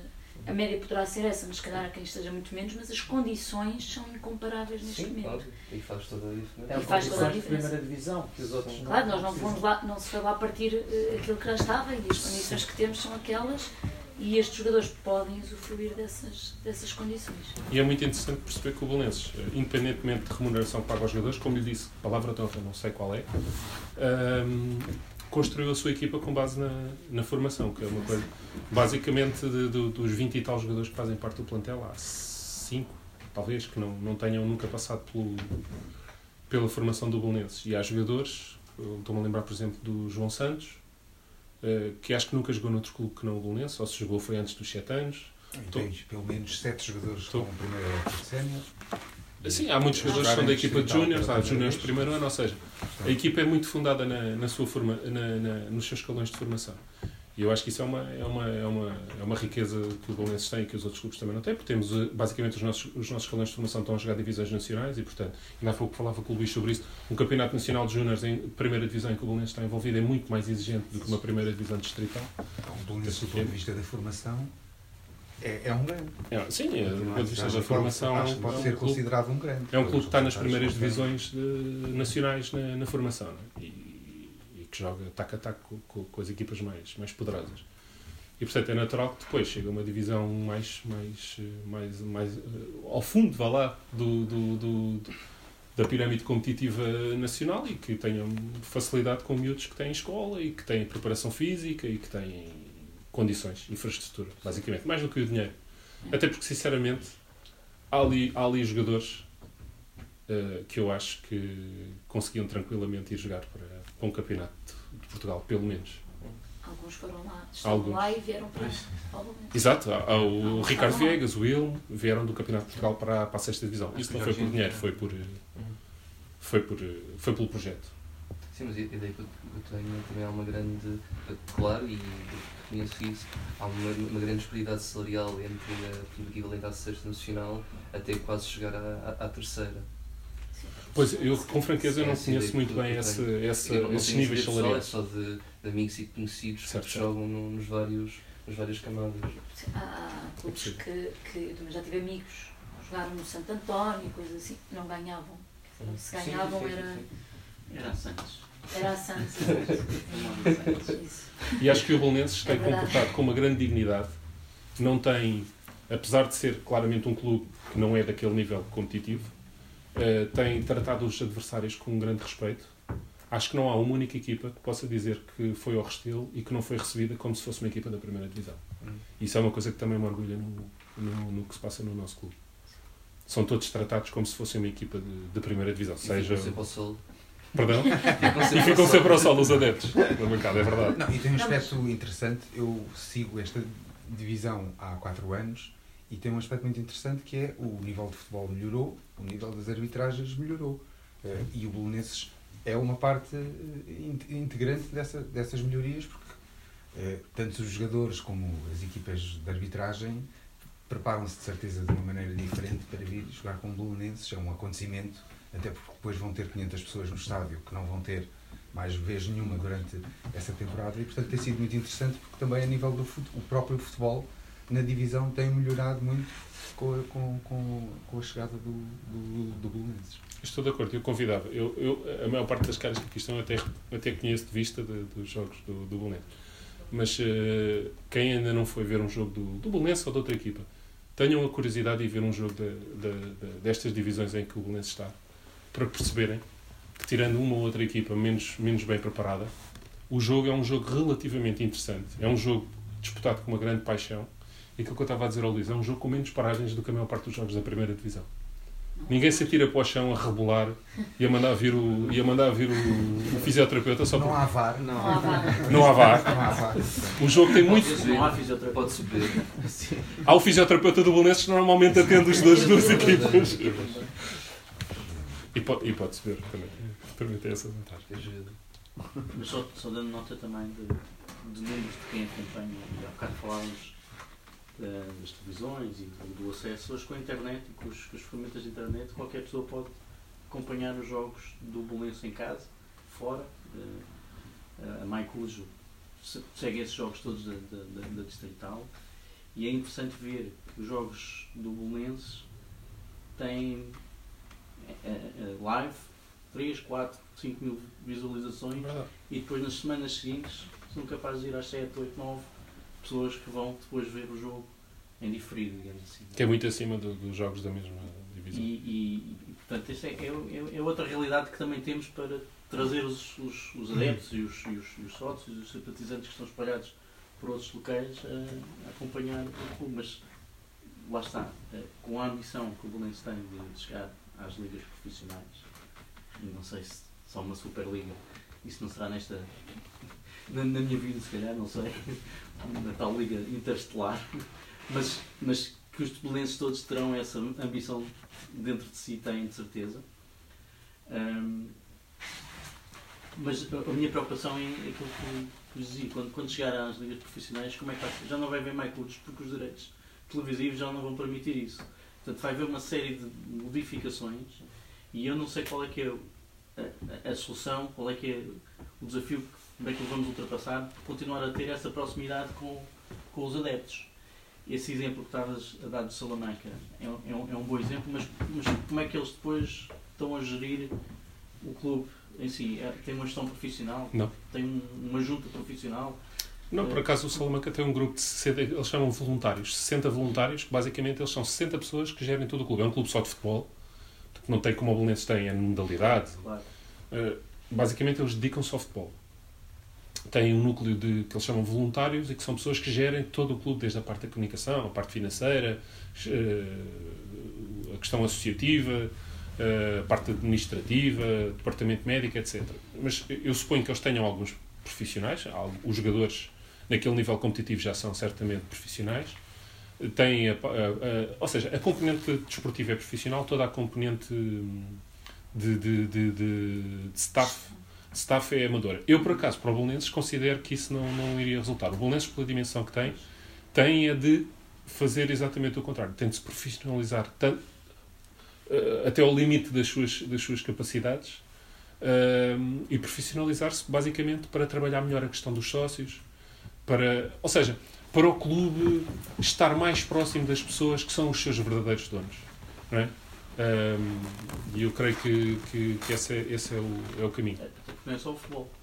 Exatamente, exatamente. São os, pra- são, pra- são, o de tem não sei quantos praticantes, 5 mil praticantes, assim uma Uhum. coisa. Só, só uh, nas diferentes modalidades, com o grande, o grosso é, é as, escolas de, as escolas de futebol, que são cerca de 2 mil miúdos, não estou enganado. Depois há grandes secções, como o rugby, que tem cerca de 400 praticantes. Há, há secções uh, relativamente grandes no, no, pavilhão. O basquete tem cerca de 150 praticantes. O, o, o voleibol também. O handball e o futsal têm menos. Mas porque não têm o nível mais de, de dos miúdos mais novos. Minis. O handball até tem, mas não tem muitos. Mas não tem muitos. Uh, e não tem desporto feminino nem o handball nem o, nem o futsal. O basquete, por exemplo, tem masculinos e femininos, o que também faz aumentar o número de, de praticantes. Portanto, o Bolonete... Não, mas tem só sénior. Uh, só sénior e júniores agora. Tens razão, tens razão. Sénior, tem séniores e júniores, exatamente. São obrigados a ter júniores para ter sénior. Exatamente, para ter sénior. É uma obrigação assim legal, mas as medidas estão a fazer o caminho delas e com muito orgulho as temos a jogar lá. Mas, eh, de facto, é uma, é uma estrutura muito pesada, não é? Que são muitos praticantes, são muitos treinadores, são muitos seccionistas, são e, são, e, e começam a ser novamente muitos sócios, né? vamos a caminho dos 10 mil. Há, há uns anos atrás era, era, uma, era uma miséria franciscana. Quando, quando a SAT foi vendida, não? Quanto, quantos sócios eram? Dois, dois mil e tal. Dois mil e tal. Uh, como é que se diz? Sócios efetivos. Sócios efetivos. Sócios efetivos. Hoje serão, bastante, hoje serão felizmente bastantes mais. Eu só queria fazer uma pergunta assim ao tempo centrando a coisa aqui mais no debate do, do associativismo, uh, não querendo comprometer, eu sei que o Luís Cristóvão não faz isto, porque ouço os comentários, os comentários dele são puramente de futebol, mas sabemos que há outros comentadores, e hoje em dia há 40 comentadores por dia em diferentes canais. Uma coisa que me preocupa é a forma como os mídias uh, estão cada vez mais a intrometerem-se em questões que são do associativismo. Por exemplo, uh, esta semana que passou, o Rui Pedro Brás conseguiu falar duas vezes sobre o Bolonenses e num dia dizer uma coisa e no outro dia dizer uma coisa completamente aposta àquela que disse. E numa das coisas que disse, por exemplo. é sempre assim. E numa de, dá a ideia que alguém deve ter telefonado no final da primeira conversa de forma a ele retificar aquilo. E numa das coisas que disse, é, e isto tem sido repetido, não foi apenas ele, é que os dois presidentes têm que se sentar à mesa e falar. Não, a questão é o seguinte: o presidente do Bolonenses só se sentará à mesa se os sócios do Bolonenses decidirem que ele se senta à mesa. E preocupa-me a forma como hoje em dia, uh, em tempos alguém dizia que se um canal de televisão conseguia fazer um Presidente da República, não é? E eu acho que hoje em dia tivemos um exemplo, independentemente da simpatia pela personagem ou não, ou da, da caricatura que ela era ou não, mas houve um exemplo de um Presidente uh, do Sporting que teve canais televisivos todos os dias a falar sobre questões que eram exclusivamente dos sócios sobre eh, pormenores que eram decididos pelos sócios em Assembleia Geral uh, e não sei até que ponto é que não será possível criar uma realidade alternativa e uma espécie de fake news, não, não com a intenção de ser fake news, mas por desinteresse na investigação, que no Bolense já existe, que é, por exemplo, repetido várias vezes que esta direção do Bolense expulsou a equipa profissional do Restelo, que é uma fake news, porque não foi isso que aconteceu, o que aconteceu foi que uma Assembleia Geral mandatou uma comissão liderada pelo Presidente da Assembleia Geral a renegociar as condições de permanência do Restelo e a equipa profissional, a SAD, não se sentou uma única vez sequer, não foi uma questão de vocês esperem 200 eu não sei, ah não, vão-se embora. Ele nem sequer chegou a falar. Portanto, vai-se repetindo a fake news que ele foi expulso, que ele foi expulso, e é, o que me preocupa, e eu não sei se tens conhecimento que isto existe ou se não existe, é de que forma é que os comentadores, se lhes apetecer, no caso do Sporting, havia um. Depois da comissão de candidatura do presidente que ganhou, estava o diretor de um jornal que pertence, que pertence a um grupo que tem a SIC, Expresso, etc. Ele fazia parte da própria comissão.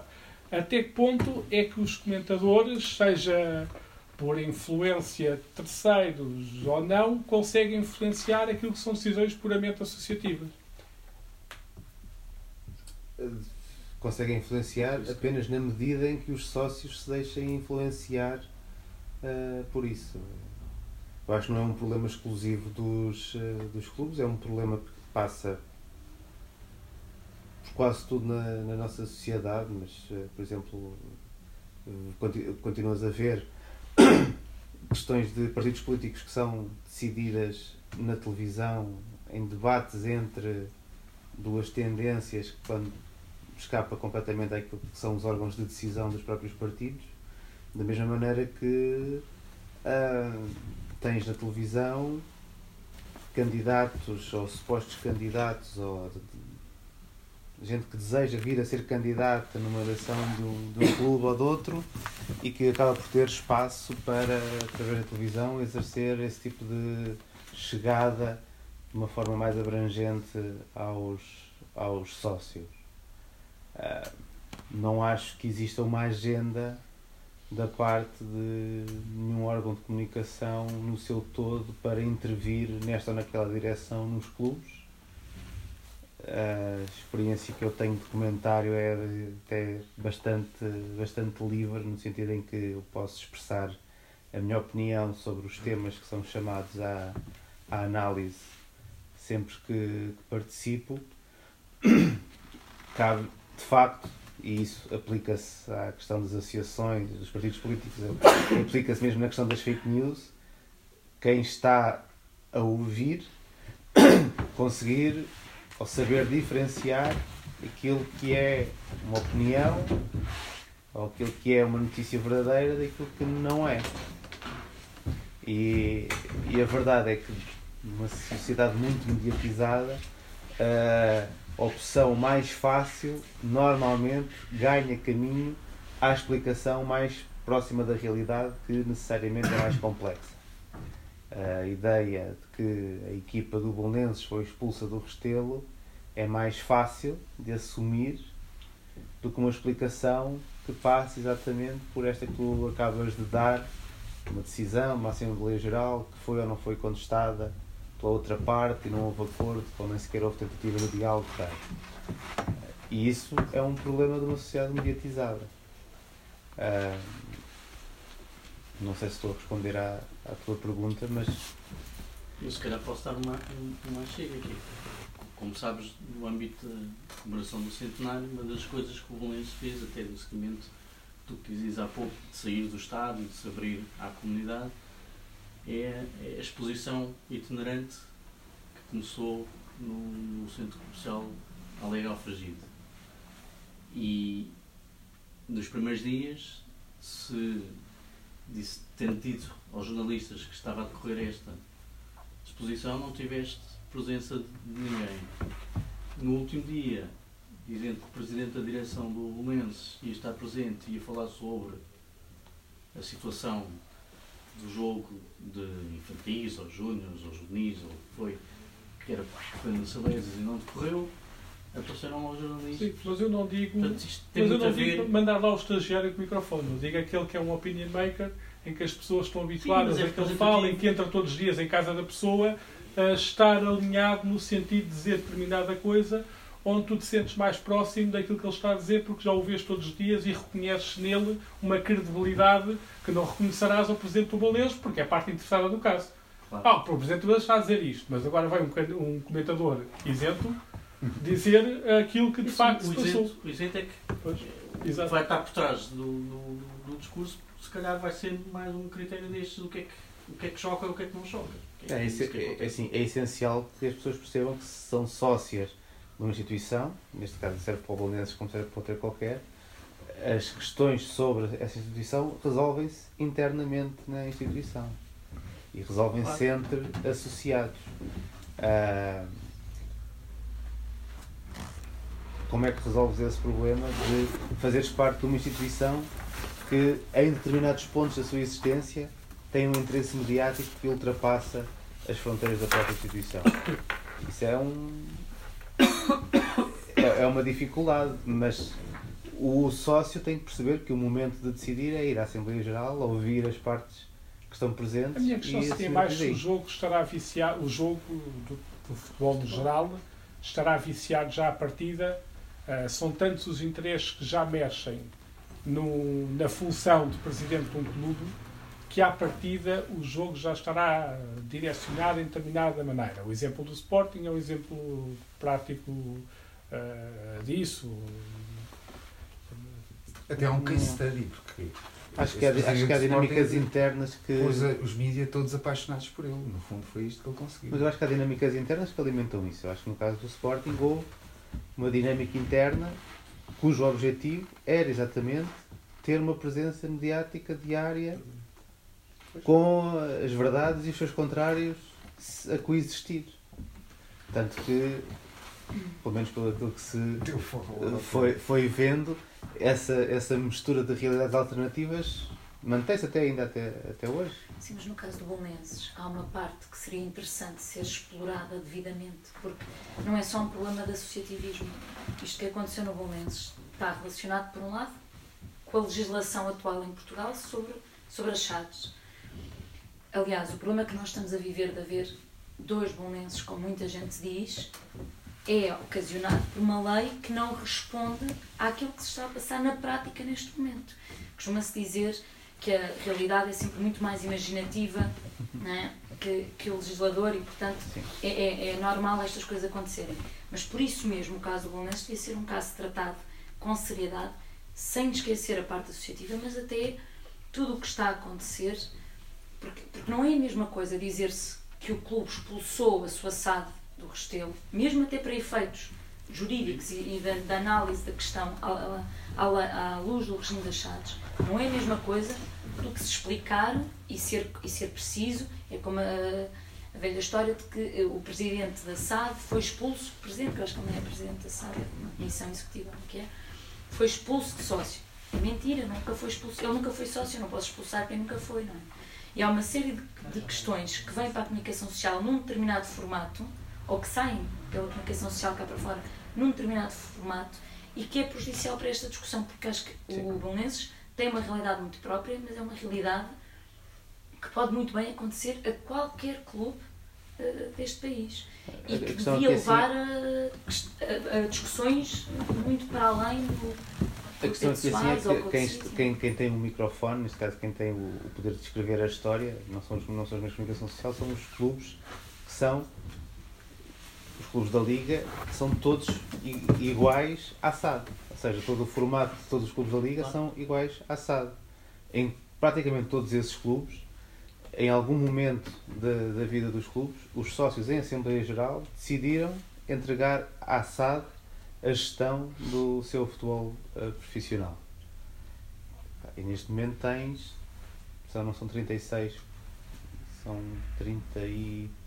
32 clubes da, da, da Liga Profissional, se eu estou a fazer bem as contas, tirando as equipas B da segunda Liga, ahm, que são SADs e que obviamente como SADs não têm grande interesse em mexer agora numa legislação que seja Sim, menos questão- favorável para as SADs. Nós sabemos que os comentadores não são necessariamente jornalistas. Ou seja, no sentido que não obedecem aos mesmos deveres de ética e de código deontológico obedecem os jornalistas. Contudo, aquilo que, já nem falar da questão do Bolense, aquilo que foi, se calhar, a mudança mais significativa no discurso deste comentador de um dia para o outro, disse respeito exatamente à própria verdade da competição que estará em causa por uma série de coisas que esta SAD fez, entre elas o receber ou não os três grandes no mesmo estádio, o jogar num estádio que não foi o estádio alternativo que, que, que foi dado, se vamos para questões ainda mais graves, têm a ver com os próprios regulamentos, e de certa forma parece que existiu, se calhar existia um certo constrangimento da própria Liga ou da Federação para que não se falasse deste tipo de assuntos. E a minha questão é de que forma é que também não estaremos a desresponsabilizar-nos ao não falar do homem da tráfico quando tinha o Estoril que foi preso por corrupção, mas não vamos falar que a tráfico tem um clube em Portugal, ou que o tipo do Feirense é um nigeriano de uma casa de apostas, mas não vamos falar disso porque pode dar mau aspecto, ou que o Atlético, quando tinha uma SAD chinesa, tinha um guarda-redes que foi expulso de dois campeonatos por viciação de resultados e de participação em apostas, é de que forma é que não é que, sabendo que os comentadores são comentadores, não jornalistas, é que não há uma desresponsabilização em focar assuntos que são colocar o dedo da ferida nas questões. E realmente torna-se mais fácil dizer está aqui uma embrulhada, ou eles foram expulsos do estádio, porque não queremos falar do que na verdade Há, acontece. aliás, um discurso muito recorrente entre, entre os vários tipos de comentadores, quer aqueles mais ligados aos clubes diretamente, quer os, os- quer os outros, que é esta ideia justamente que o futebol é uma indústria e não vamos dar cabo dela, não é? E, portanto, é uma espécie de... Essa é muito portuguesa. Mas- mas é, espécie de vamos falar mal de pressão Lisboa, para- tem um interesse turístico. Mas, mas eu acho que tem a ver com isso que ele estava a dizer. E Acrescentar. aplica-se certamente aos clubes, eh, aplica-se muitas vezes esse discurso, que eu acho que é uma coisa muito portuguesa e que nesse sentido, a meu ver, não, não, faz, não, não faz nenhum sentido e é um bocado irreal, porque de facto todas essas histórias que tu falas, tu rapidamente fazes uma pesquisa na internet É e vês que é uma coisa que está mais do que falada e chamada a atenção. A história do Atlético é muito para lá do guarda-redes, vai- é todo um sindicato de, eh, desde o presidente da SAD até a uma grande parte do plantel que está envolvido em vários clubes que têm um historial muito duvidoso e mesmo já investigado e criminalizado em, em alguns, em alguns eh, países.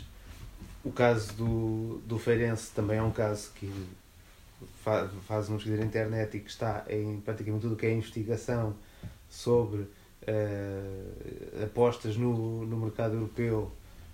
O próprio mercado das apostas legal é bastante. eh, eh, coloca bastante do seu, de, de- de- bastante esforço em tentar excluir esse tipo de, de existência, mas mantém-se. Ahm, eu não acho que exista. na questão dos comentadores, são pessoas que estão a dar a sua opinião e cada, cada pessoa responde pela, pela opinião que tem. Eu, sinceramente, sendo comentador, não acho que o comentador tenha eh, grande poder. Não acho que tenha grande influência naquilo que as pessoas eh, acham sobre o jogo ou que, tem, ou que a imagem que têm do, dos treinadores. Sou provavelmente o a comentador. menosprezar. Não, sou um comentador que menospreza bastante eh, eh, o impacto do, do trabalho naquilo que é a realidade do, do jogo e dos acontecimentos do, do, do próprio jogo. Por isso, muitas vezes, acho isso sim que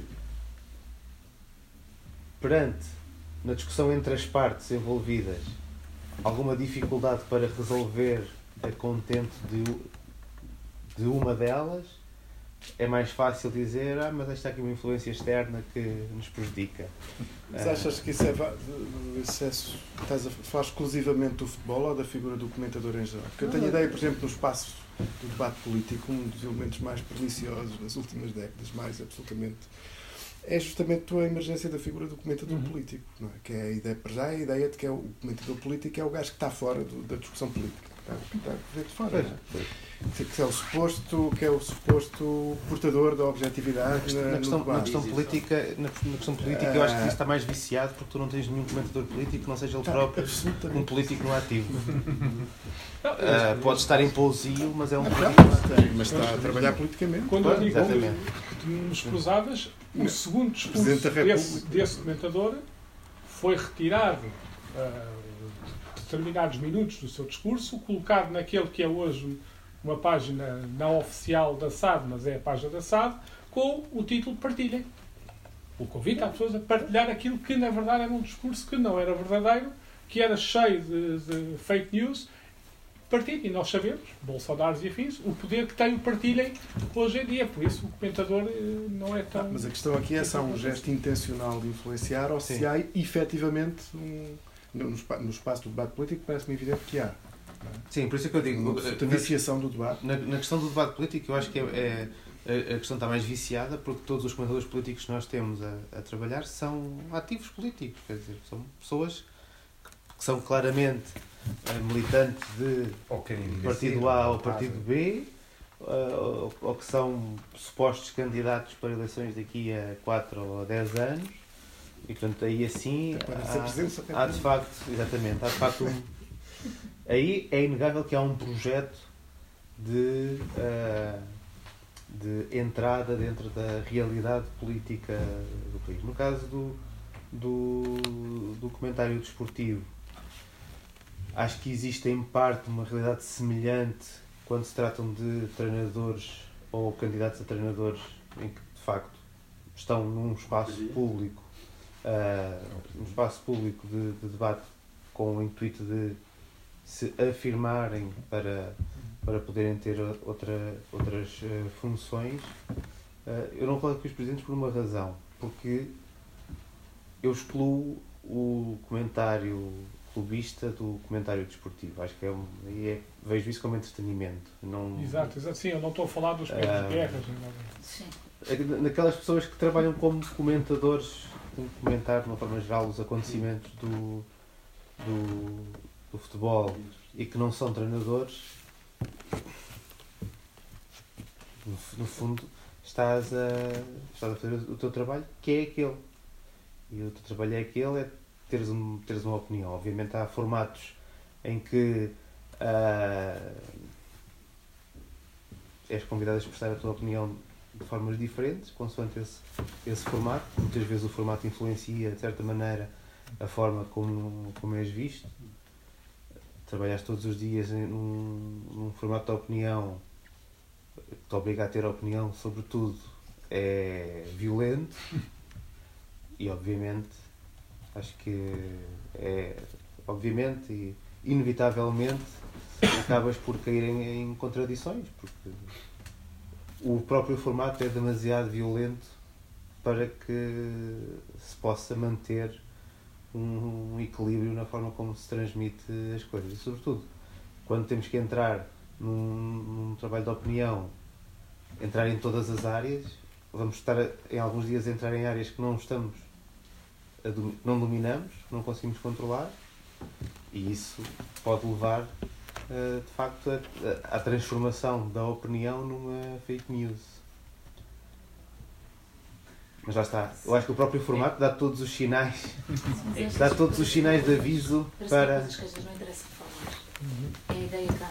Por exemplo, eu estava aqui a ver, estavam a mandar, há uma imagem já do, do estádio agora, do, do Setúbal, assim do Bonfim, com uma faixa. O, o, o clube é dos sócios, ou Hum. uma, coisa assim. Mais uma vez, o futebol é dos sócios. Mais uma vez, um apoio. E continuam, e estão isso. 90 pessoas na bancada. Provavelmente isto não se fala. A única vez que estas, estas faixas têm estado presentes em quase todos os estádios. A única vez que se falou foi porque foi em Alvalade.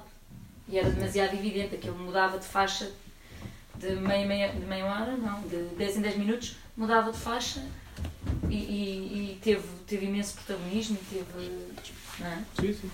Mas de resto acho que às vezes não interessa. Sim. Não, não interessa falar.